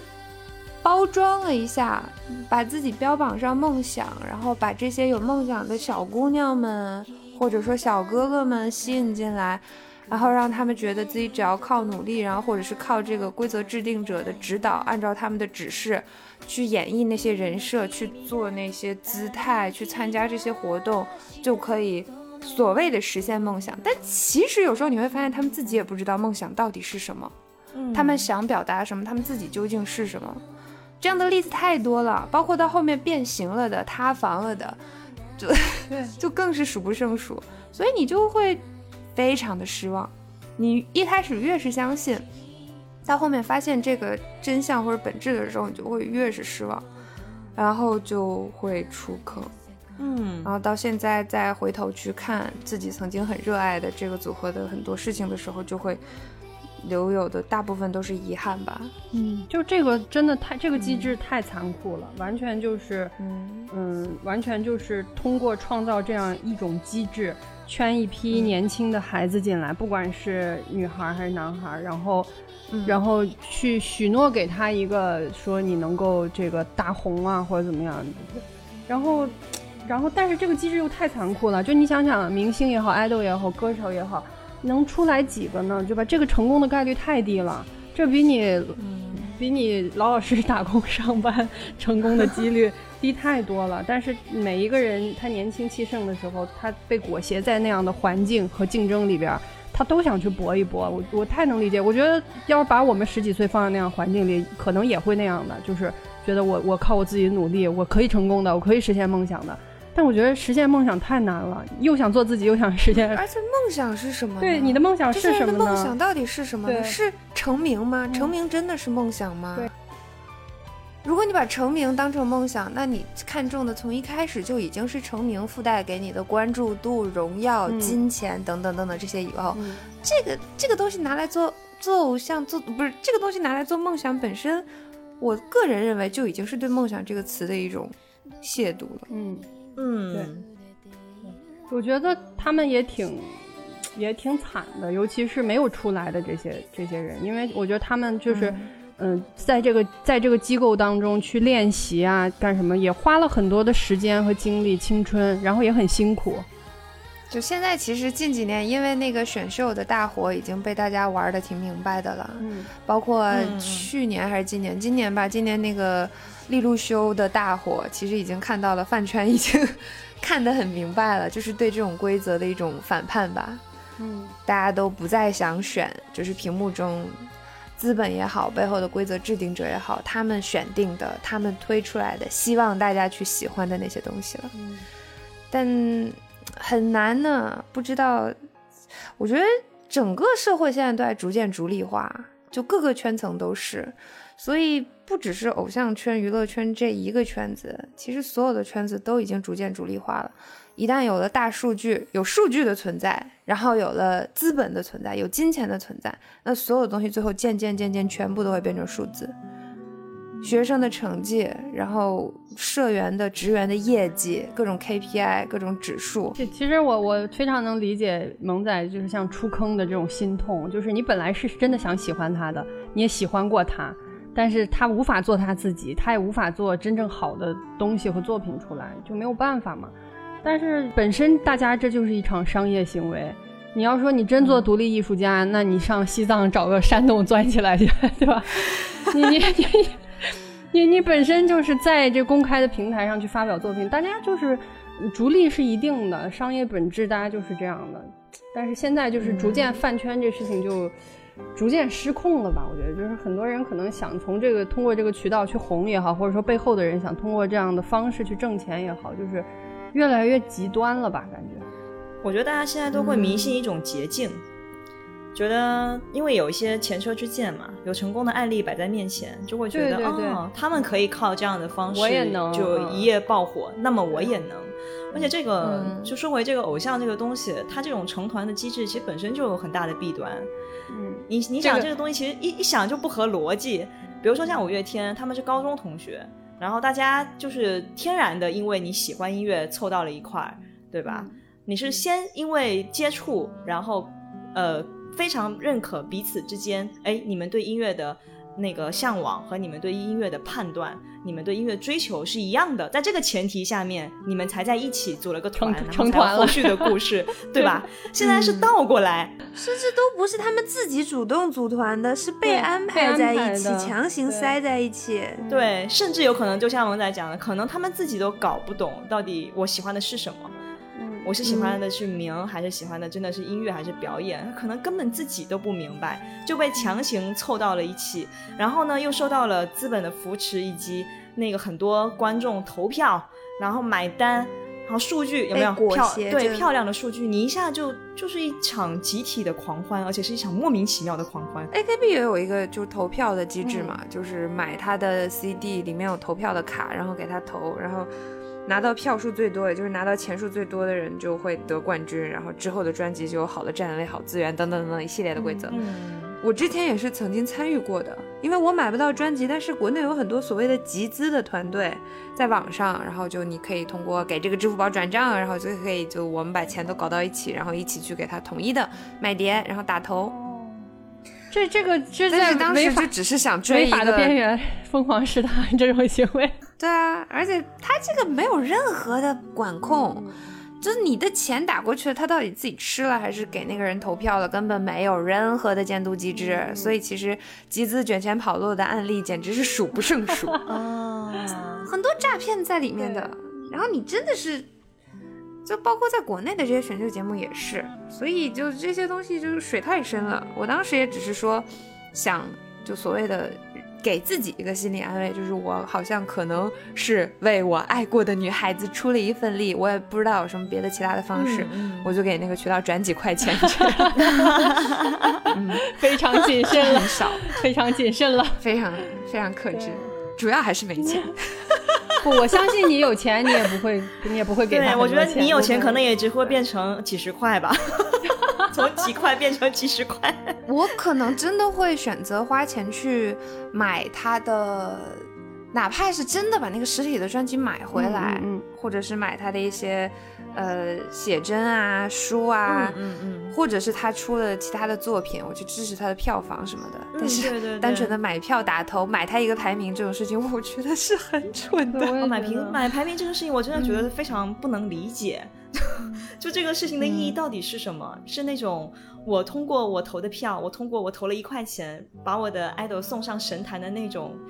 自豪感？它就是一场游戏，对是个游戏规则嘛。就包括那个选秀这种事情，它更从一开始的爱，大部分时间是来自于认同或者说投射。就是你看选秀那一大堆选手里面，你可能会找几个就你真的觉得很喜欢的，你的喜欢的点可能各有不同，但真正一般来说，死死的追逐就真的达到了狂热粉丝那种程度的人，大部分都是有投射在的。就是所谓的他身上，他跟我有某一部分特别像，我在他身上看到了自己的影子，嗯然后就是我希望能够看到他获得成功。我生活中可能有很多的遗憾，嗯而看到他获得成功，他取得的各种成就，就仿佛是平行世界的另一个我真的就成功了一样。哦，那我又能为他的这份成功出一点做出一点所谓的微不足道的努力，因为我只需要动动鼠标或者动动手指就，或者花几块钱就可以块钱的努力情那为什么不做？对啊，所以就是一场游戏嘛，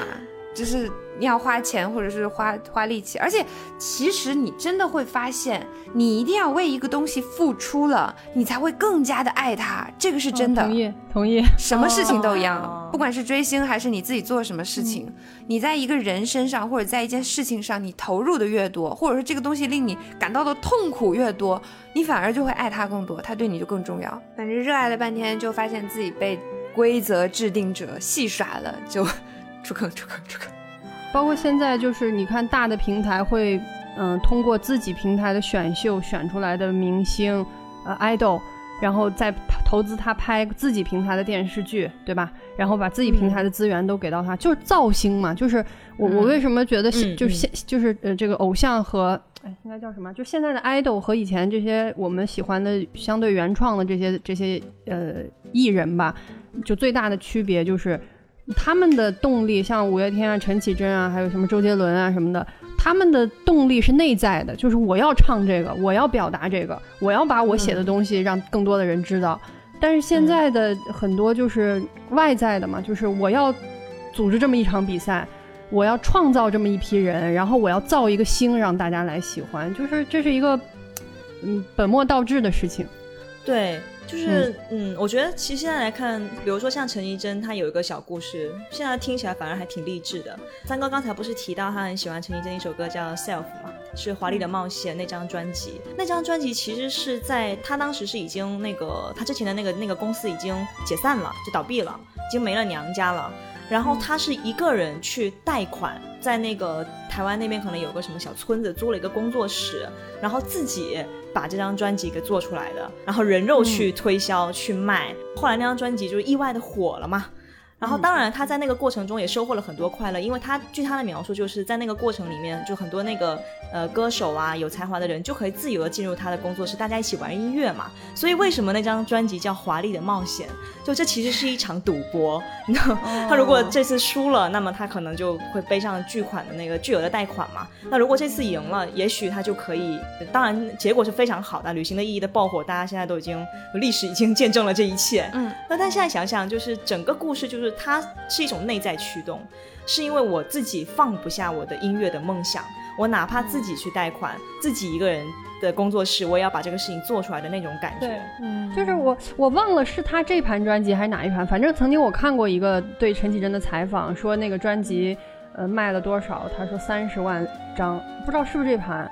我也不记得是三三三十万还是三百万了，反正是一个固定的数。人家就问他说是呃是就是定量发售的，他说对，他说因为嗯工作室人太少了，如果是直接发售的话，我们自己也没法统计，不知道会卖多少，所以就做了一个定定额的发售。反正就是说最后这些反正都卖掉了，那行我也知道卖了多少，反正就是他固定的那 那个数字就都卖掉了。好原始的大数据，当时我就觉得了不起。听你们说这些，我就会想到说这个梦想嘛，就是可能我们现在说的这两个群体，包括现在的明星和偶像，他也不一定全部都是所谓的被包装、被造出来的。我相信还是有。相当一部分人还是自己心里有自己真正的梦想，想表达的东西的，对对，只是受限于自己的名气也好，合约也好，包括现在的环境也好，没有办法去表达。但不管是怎样，其实你或多或少还是可以看得出来的。一个人在表达，在公开的场合也好，在自己的各种可以看到的社交平台里发布的消息，你是可以看出来他最终的目的到底是什么的。他想要的是名利、金钱，单纯的大家的认可。还是说他想让更多人看到他的作品，其实真的是可以看得出来的。他是在一一味的去包装自己，讨好大家以获得那些成就，还是说他想通过这种方式真的是表达一些东西？而他表达的东西到底有没有值得大家看见的地方？嗯，还是有区别的。我觉得这个也是把平庸的艺人和真正的艺人、真正有梦想的艺人去区别出来的一个标签吧。萌仔讲这个故事，我想到。我想到那个阿信有一次发了一个微博，嗯，文案很简单，说你那里下雨了吗？大概是这么一句话。然后底下大家就哦什么这个这个好这个阿信好关心大家如何等情，说了一堆。然后第二天第二天发第二天紧接着阿信发了一个就是他的潮牌就是 Stereo。那个发新更更新发布的就是什么雨衣啊、雨伞啊、雨鞋，然后大家在底下留言说：“这个臭男人还以为是真的在关心我们。”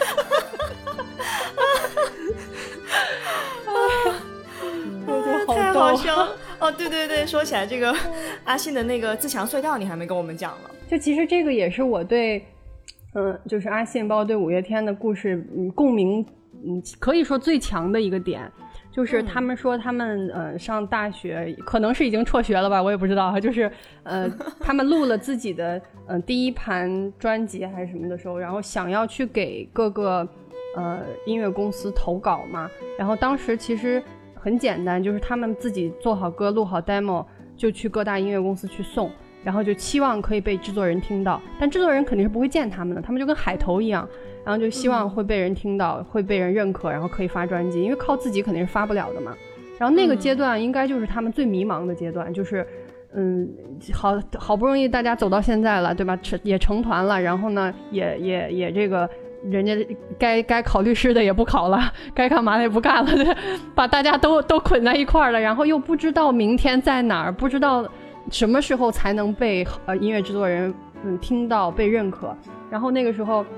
阿信就说他每天就是骑骑车，他应该骑的也是小机车那种吧，就是说回那个回他大学嘛，就是呃，然后会通过一个叫自强隧道，然后隧道的就肯定也不会太长。隧道的名字也好励志。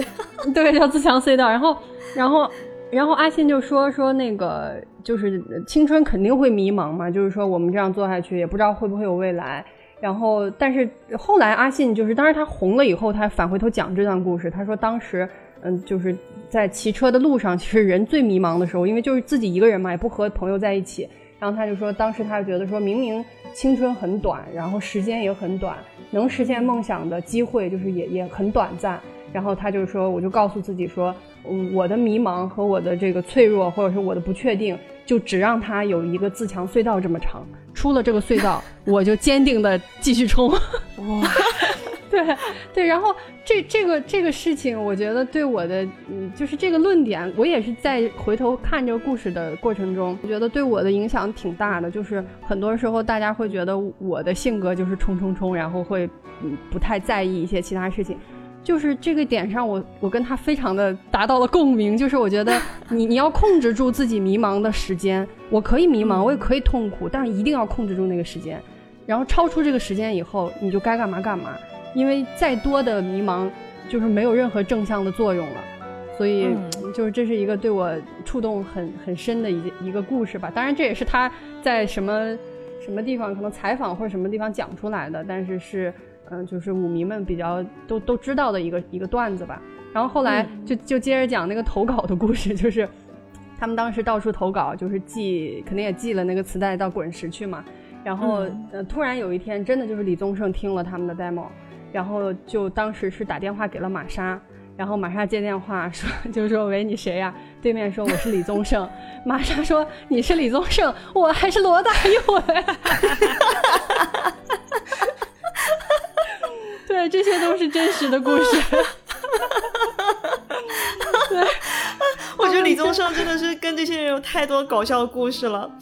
这里我插播一个陈绮贞的故事，说当时那个陈绮贞在麦当劳就是当服务员嘛，然后李宗盛刚好去那个麦当劳吃饭，然后陈绮贞就哎呦李宗盛，然后就给他那块汉堡里面做了一个好像是加了肉还是怎么，就反正给了他一个特别大的汉堡，给他的偶像。真的吗？对，这是一个真实的故事。然后我还写了一个那个分享的故事，是一个嗯，就是五月天关于他们不不愿意上综艺这件事情。嗯，就是他们早期在台湾，就是还在什么吴宗宪啊什么那个年代哈。其实他们也上了一些综艺，但是都是他们刚出道，就是你一看他样子非常青涩，非常早期。那个时候你要想出来打歌，要想宣传，你不得不上这些综艺嘛。嗯，然后，嗯，但是他们几个人本质是不愿意上综艺的，就是玩乐队的人多少都有一些性格，就是你看现在这些乐队也可以看出来，就是他们。他们不愿意说我是爱豆或者我是什么，然后去去去综艺上去呃这个积攒人气，他们不想做这种事儿。这些年就是很多那个嗯像什么好歌手啊，什么好好好声音啊，什么这些节目啊，就是嗯就也有人曾经研究过说为什么呃问过说为什么那个五月天包括阿信就以他的人气和现在在华语乐坛的地位，他完全可以来参加这些节目嘛。嗯，然后当时阿信说的是。嗯，说因为我不想去决定别人的梦想，就是无论是行对方行与不行，他说我都不想成为那个呃帮别人做决定的人。嗯嗯嗯嗯嗯，就是这种。他们也是属于那种典型的，其实很少出现在综艺节目里面的这样的就歌手嘛。其实齐真也是，我就记得有一次好像好像是看那个什么大学生了没还是啥，反正就一个台湾综艺嘛。然后不知道是哪个主持人可能说了一句，就说哎呀，下一期要请田馥甄来这样。然后另外一个主持人就说，你能请来田馥甄，我还能请来陈绮贞呢。已经变成了一个梗。对，就是他们都是很典型的那种，就是很。有点，我觉得他们甚至是有点拒绝去上综艺吧，可能也不知道自己上综艺要干嘛，就那种，我就做我的歌，对，不熟，我要跟他们聊什么，就那种状态。对对，然后早早年间五月天上那种就是那种搞笑的综艺哈，就是有那种什么让你做游戏啊，给你脸上铺面粉啊。就是很尴尬的那种，哦，对对对，就是他们真的就遭遭受过这些事情，就是不得不配合节目组去玩一些他们并不想玩的游戏。后来在就是他们呃一六年就最后这盘专辑里面有一首歌叫《成名在望》嘛，嗯，然后那个歌的 MV 拍的就是他们自己从小。呃，组组乐团，然后就是整个成名之路的故事，里面真的就拍了这一幕，就是年轻的时候乐团出道，然后不得已要上综艺，然后被人扑了满脸，就全员被人扑了满脸的面粉，然后就咬着后槽牙也得保持微笑，就特别生动，然后就真的觉得他们把自己的故事全都演了出，全都演绎了出来。其实综艺就包括我看 AKB，还有后来看一些韩综。这些比较大尺度的，甚至你会觉得很夸张的动惩罚，是好笑的。至少我曾经一度很沉迷，而且我现在觉得，嗯，哪怕是艺术家，就是为了让大家开心去做一些哄大家开心的事情，有时候也是迫不得已的。对对，而且人们的需求，就不管是什么所谓的层次阶层的人，他一定会有一定比例的所谓的低俗的需求，或者是很直接的就很简单的感官刺激的需求。所以，嗯，也不是说就大艺术家就不可能会喜欢抖音、快手一样，就那确实是会会就生理上的吸引大家的，就新山色土，甚至是神丑文化。它是有存在的必要性，甚至我一度看得很开心，我现在也看得很开心。嗯，但我觉得我不喜欢的是那种装，就是来都来了，你还要摆出一副清高的样子。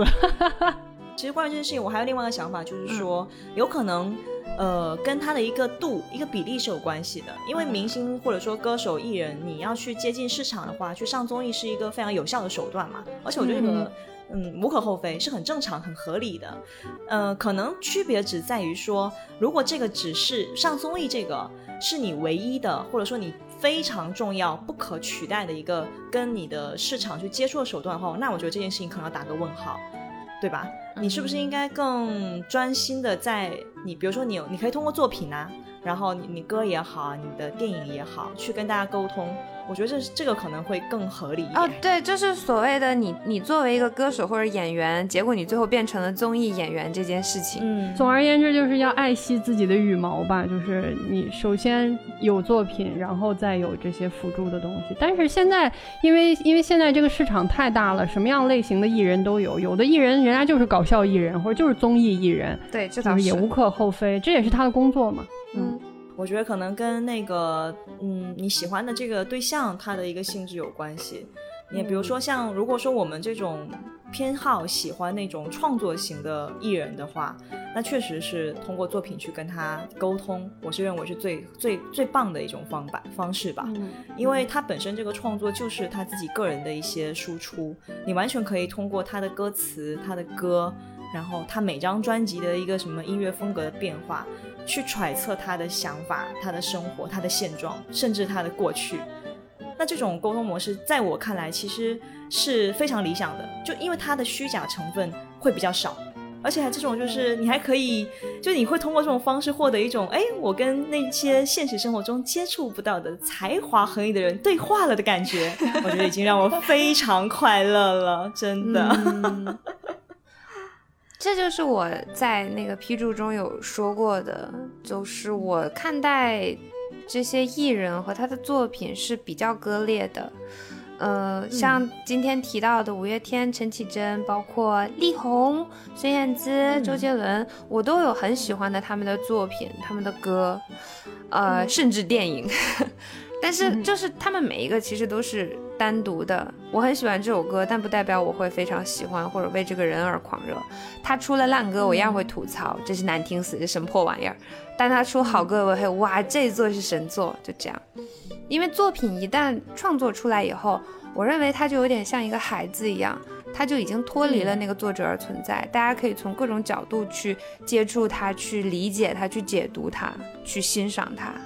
它就是一个比较独立的东西了，然后创作出它的这个作者，他未必能再重复这样的辉煌。嗯嗯，对对对，然后所以就会比较割裂吧，所以就不会真的对这个人有多么狂热的崇拜。但是就听你们刚刚的介绍的话，我觉得那绮贞和五月天他们就属于是能比较持续的、稳定的产出高质量作品的作者。是的，这这个太重要了，这个真的太重要了。对，不过就刚才萌仔说的，就即便我非常喜欢五月天，但是这些年他们有一些纯商业的作品，比如说给电影写主题曲，给游戏写。对，然后我说实在话，我觉得他们这些纯就是命题作文的作品，跟他们本身的作品比，真的是差太多太多了。就不管是给游戏的，给电影的，之前给什么《捉妖记》，然后什么黄渤的那个一出好戏。嗯，然后就这些为电影写的歌，早年也有一些给电影写的很好的歌，《盛夏光年》什么的。但这几年给电影写的歌，我是真的觉得不怎么地。包括发的单曲，就这一两年发的单曲，我觉得都非常普通。然后我觉得可能也是现在的人生状态下，嗯，就是大家各自有各自的家庭和生活了，对吧？然后人家又是照顾孩子的这那的，然后现在因为疫情，他们又不能演唱会也停了，他们本来是每年巡演嘛，就是也停，就是肯定状态是不一样的，就这个非常明显的体现在他的他的输出上，所以就，但是他他完整的专辑的质量真的是一直在线的，对，所以我也是一个非常严非常严格的歌迷。粉丝，嗯，对，这这个事情基本上是无法避免的。其实齐真也是一样的。你想在他的巅峰时期啊，我觉得最巅峰的那个整个上坡路就是从《华丽的冒险》开始的。那天还跟三哥聊嘛，就说其实《华丽的冒险》跟他之前的歌比起来，已经有一个很明显的变化了，不然不会出现像《Self》这样子的歌。就你发现那对，就整张那个《华丽的冒险》里面有那些歌的那个呃元素变丰富了。对，音乐的元素变丰富了，然后它的加了很多鼓点，节奏的变化变多了，然后你甚至就是以前在这这这张专辑之前的那些专辑，你觉得大部分的歌还是比较小清新的，然后小情歌那种感觉啊，还比较快乐阳光的这样子的青涩一点，然后从这张专辑开始，你就非常明显的感受到了一种任性和叛逆，就嗯，跟以前的奇珍不大一样。然后这种这种任性和叛逆，在这张专辑成功了之后，出了下一张专辑就《太阳》嘛，就鱼那张专辑，那是我最喜欢的，对吧？直接达到了一个顶峰。对对，嗯，就是真的挺明显的，就是一个创作人的创作的生涯，就是他不同的阶段，他一开始就是纯小清新，然后到华丽的冒险变得丰富了起来，到太阳就感觉宏大了起来。对，我好喜欢鱼，对我也好喜欢。然后再到后面，再到后面什么沙发海是吧？就是我自己感觉就是优雅真诚那种感觉，就是更更回归他自己的那种感觉。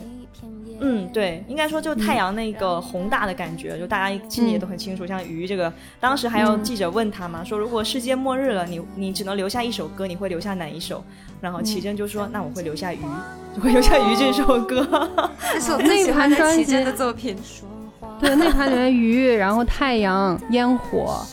呃，狂热什么的都都狂恋还是狂热，都特别喜欢。对，狂恋狂恋，对，就哎呀，包括他那个那天三哥不是给我推荐了他另外一张 demo 嘛，就其实他特别喜欢录 demo，因为他就喜欢在床头就自己就开始，我觉我觉得啦，他他他应该是平常也是特别话痨那种人。这个话痨不是说他跟别人话痨，就他跟自己话痨，你知道吧？他特喜欢自己跟自己说话。啊，那张 demo 更夸张了，整张 demo 都是在说话，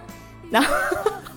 对，整个 demo 都是，他就简单的拿了一把吉他，自己弹简很简单的旋律，然后一直在说话，基本上就是读诗的那种感觉，读自己的日记的那种感觉，甚至都不能说是诗，就是日记。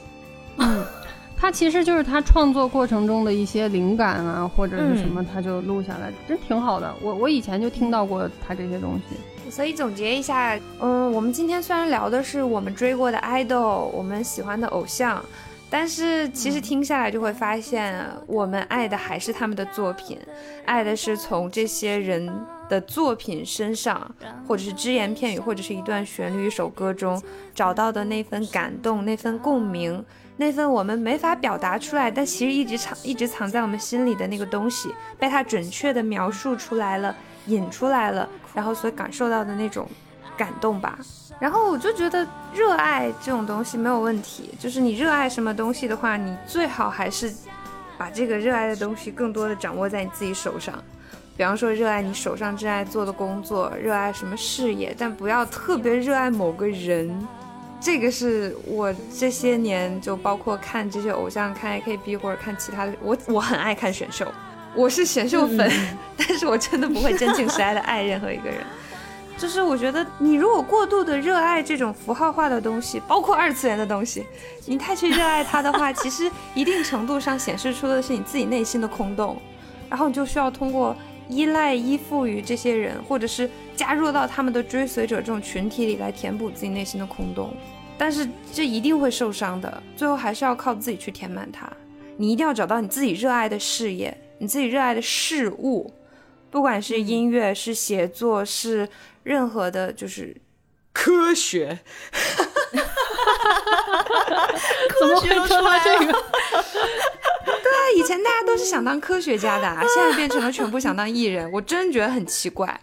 因为人真的是很复杂多面的嘛，只要是人类，你只要你深入了解他，近距离接触他，你就会发现他有很多的问题和缺点。所以距离是真的会产生美的。你如果很喜欢、很欣赏一个人，跟他保持一定的距离，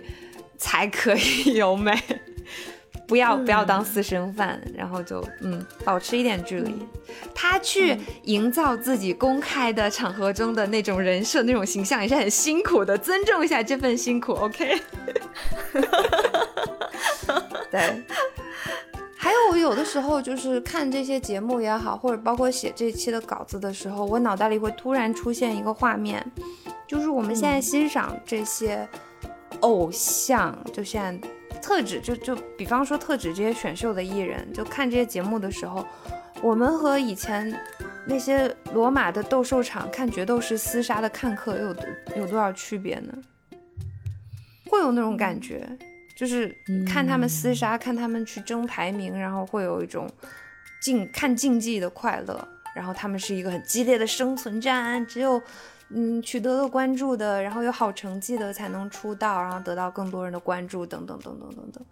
然后你手里的选票，就你拿钱去看他们，去支持他们，就是决定他们的命运这种感觉啊，挺残酷的一个游戏吧。然后它真的残酷起来是很刺激啦，但就长久以来就会觉得，嗯，我不是很喜欢。嗯我我完全不喜欢，我可以说是完全不喜欢。对，我也总结一下，就是我我我今天说了这么多，其实我觉得五月天最吸引我的地方，除了作品以外，就是他们是我心目中最接近，就是与好朋友一起实现梦想这件事情的范本。就是对我会我会真诚的发自内心的觉得真好，就是就是好。确实，他们真的是奇迹。对，嗯，就是又能维持多年的友谊，大家在创作上又能够一致，然后又能够又能够一起赚钱。三哥，你已经强调了五遍了，赚钱。嗯，对，然后然后也升华一下，就是他们的很多作品，因为很多人都说五月天正能量嘛什么的。然后其实还真的是有挺多的歌，还有他们的事情，嗯，会让我觉得人生要少一点迷茫，然后就是该冲的时候就冲，然后该坚持的时候就坚持。嗯嗯，我们只有一个自强隧道那么长的困惑而已。对，这个很打动我哎，然后也谢谢三哥给我们分享了这么好的故事。嗯，真的，我也特别喜欢这个故事。以后我会把它记在我的小本本里面。那我也总结一下好了，因为毕竟对于我这种其实非常寡淡的人来讲，奇珍真的是我 唯一一个可以寡淡到一起去了。对，在寡淡方面产生了共鸣。对，就真的是唯一一个可以拿出来讲的这样的一个偶像。我觉得我没有太多要升华部分，所以最后就表达一下对他的喜欢和祝福吧。嗯，就是我觉得他对我来讲最吸引我的部分是，嗯，我觉得他的内心已经非常充裕了，所以他挖掘自己的内心就足够了，并无暇顾及其他第三方是怎么想的。然后，而且我喜欢他的表达方式。就是他虽然说好像是沉浸在自己世界，但是你会觉得他的气场是很包容的，就有见解，但是不至于太尖锐，有想法又不会忽视身边的人，啊，我觉得这种给我的感觉其实是很温暖并且很大气的。那希望他可以一直一直这样下去，然后做更多很好的作品出来，这样好不好？对，OK，那。以上就是我们今天的节目。我们上一期节目其实有收到一条就是很令我感动的评论，我想在最后的时候稍微回应一下。嗯嗯嗯，因为我们其实每期节目的最后都会跟大家说，然后如果说什么想和我们交流沟通的，可以在留言频道给我们留言，或者是通过那个邮箱给我们写信嘛。然后，呃。我们也一直没有什么新增的听众，好像都是以前的听众和我们自己的朋友，所以看到这条评论的时候，我还真的挺感动的。嗯，有一个叫红气球无爱的朋友留言说，原来严叔已经结婚了，呃，听到“婚礼”这两个字的时候，是我第一次体会到了粉丝得知爱豆结婚消息的心理。啊，萌仔满足了所有我对另一半的幻想，有思想，有深度，讨论言之有物，三观标志，有抱负，有自己的方式和事业和解，坚持是我自己的坚持。为什么要倍速？会会害羞啦，自己念这种东西。对，但是最后最后这段话，他说，嗯，我知道我对他的了解非常有限，但起码在我了解到的地方，呃，他他他的加油啊，严叔，向着自己热爱的。怎么突然跳了？大胆的念出来，不要跳过那一段。没有，因为是会产生一种我不配的这种羞耻感。不会，你配，真的，你配。你要是不念，我就要我后面给你补上。你快给我念出来。但是因为是这样的，我其实做这个火象三傻就。知道的都知道，但是不知道的还是要说一下。他在这个留言里面一开始说言叔嘛，然后后来说萌仔，萌仔是我在这个火象三傻喵喵屋里面用的 ID，呃，因为我的真名最后一个字就是萌，然后朋友们会叫我萌仔嘛，而且刚好又是和我的呃就是大学同学兄弟，对对对，我的三岁兄弟们一起做节目，所以就用了这个比较贴近真名的名字。然后像之前我其实做了蛮长时间播客的。我也做过像今天聊到的 AKB 的节目，当时真情实感爱他的时候，有做过他的什么新闻分享啊，嗯，有去做过他那个人物小传的有声书等等。当时用的 ID 叫言笑，呃，因为太喜欢舔妹子，所以书气很重，就大叔的气息很重，所以大家叫我言叔这样。所以这应该也是听之前的那个，嗯，跟偶像相关的节目的朋友吧，嗯，做了蛮长的了。我现在已经有有没有至少有七八年了吧？年限我已经没有再数了，因为后面几年真的是更新的很少，更新的很少的原因也是因为就真的是对 AKB 的爱就锐减，甚至就出坑，然后全是遗憾和失望，然后就现实生活也会有很多的变动吧，包括像他说的，我今年结婚啦，耶耶。就是罗宾有关于这个，还专门他自己做了一期节目，然后我又很害羞，包括 其实前面包括礼物的时候，我也想写一些秀恩爱，比方说我老公给我准备的礼物和惊喜真的是很多，但后来都没有讲，因为我就觉得这个真的就很私生活的部分了，就觉得还是不要去在这样的平台上去，不管是出于出于不要撒狗粮的角度，还是各种 角度，都觉得不要讲，对，嗯。嗯，对好，你说起来这个事情，嗯，如果你允许的话，我可以把那个我那次的节目放在我们的链接里面吗？就是简介里面，也可以啊，可以啊。对啊，因为我我觉得会有一些其实对萌仔或者是对严叔呃有一定了解的朋友，然后你们也可以去听一下那个节目。我当时在那个节目里面是呃讲了一下，就是萌仔的婚礼，大家可以云参加一下。天啊，撸！其实听这些就真的会感觉很很很害羞，很不好意思啦。对，就是他最后说这句，我知道我对他了解非常有限。然后也祝我加油，这一点我觉得还蛮契合这一期的主题的，就是嗯嗯嗯，对，就那种距离产生的美好吧。爱豆竟是我本人，也也没有，就是觉得确实是你对我没有很了解，所以才会觉得我好，会有这种感觉。但是另一方面讲，就是我也会努力的在大家可以看到的地方，尽可能的把可能会比较好的地方东西去。展现出来，这样其实，嗯，我有把这个节目安利给我的同事嘛，然后就我隔壁的姐姐，然后她听完之后，她说完全无法代入，因为她接触更多的是我在工作中的样子嘛，她就说。听这个节目里面，感觉就是三个无忧无虑的傻瓜在哈哈哈哈哈讲一些很开心的事情，就完全没有把我工作中就是满头包在电脑面前不停的叹气的那个样子。哎，真的，我跟你讲，我有一个我有一个朋友也是说，我还问他对内容怎么样，有什么建议什么，他说没关系，就是听你们哈哈哈。对，就是哈哈哈。但其实我们做这个节目最初的，至少我策划这个节目最初的想法就是，它叫《火象三傻妙妙屋》嘛，我们就是想三个人在一起开开心心的，因为我觉得我和我的兄弟们在一起真的好开心哦。而且我觉得我们兄弟们都特别好，他每个人都 k 啦 k 啦的闪着火象三傻的光芒。对，并不是因为我们头顶上有灯。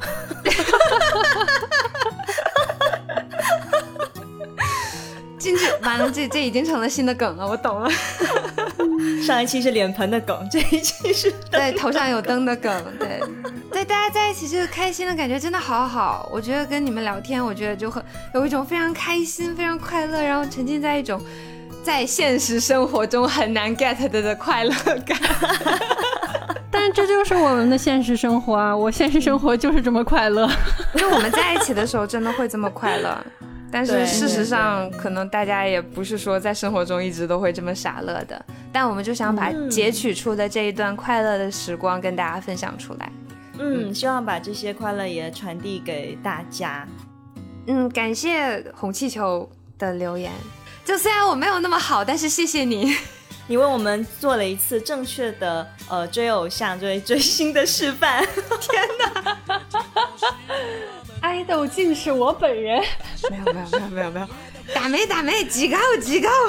那我再说一遍，以上呢就是我们这一期的节目啦。然后呢，有大家有什么想要跟我们分享的，或者是想要给我们评论，欢迎在评论区跟我们互动留言。然后呢，我们节目简介下方也会有一个我们的邮箱，如果你有什么悄悄话想跟我们讲，也欢迎给我们写信哦。嗯，那那这期节目就这样。然后我是狮子座的 Robin，关于为什么要设一个邮箱，而不只是 怎么不接着人家说？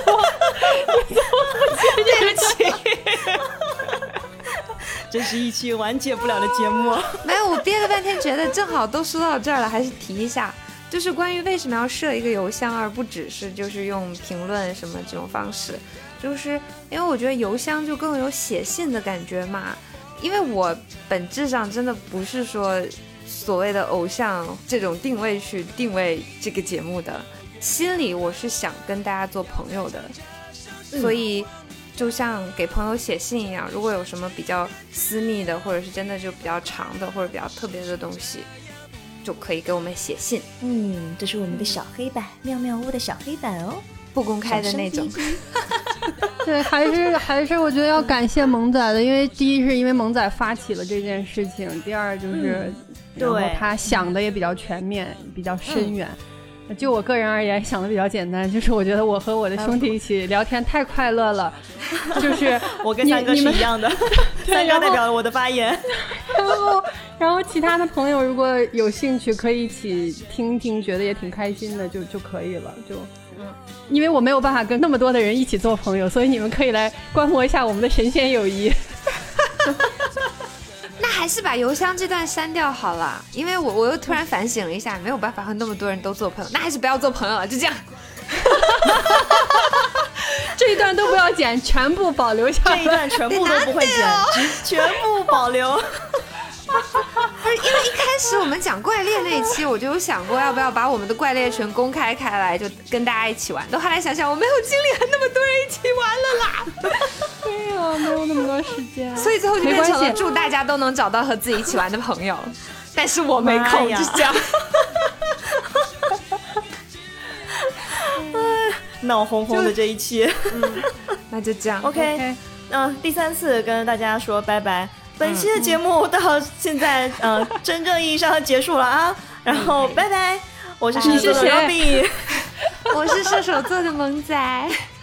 我是白羊座的米卡萨，嗯，拜拜。那我们下期再见，拜拜，拜拜。拜拜。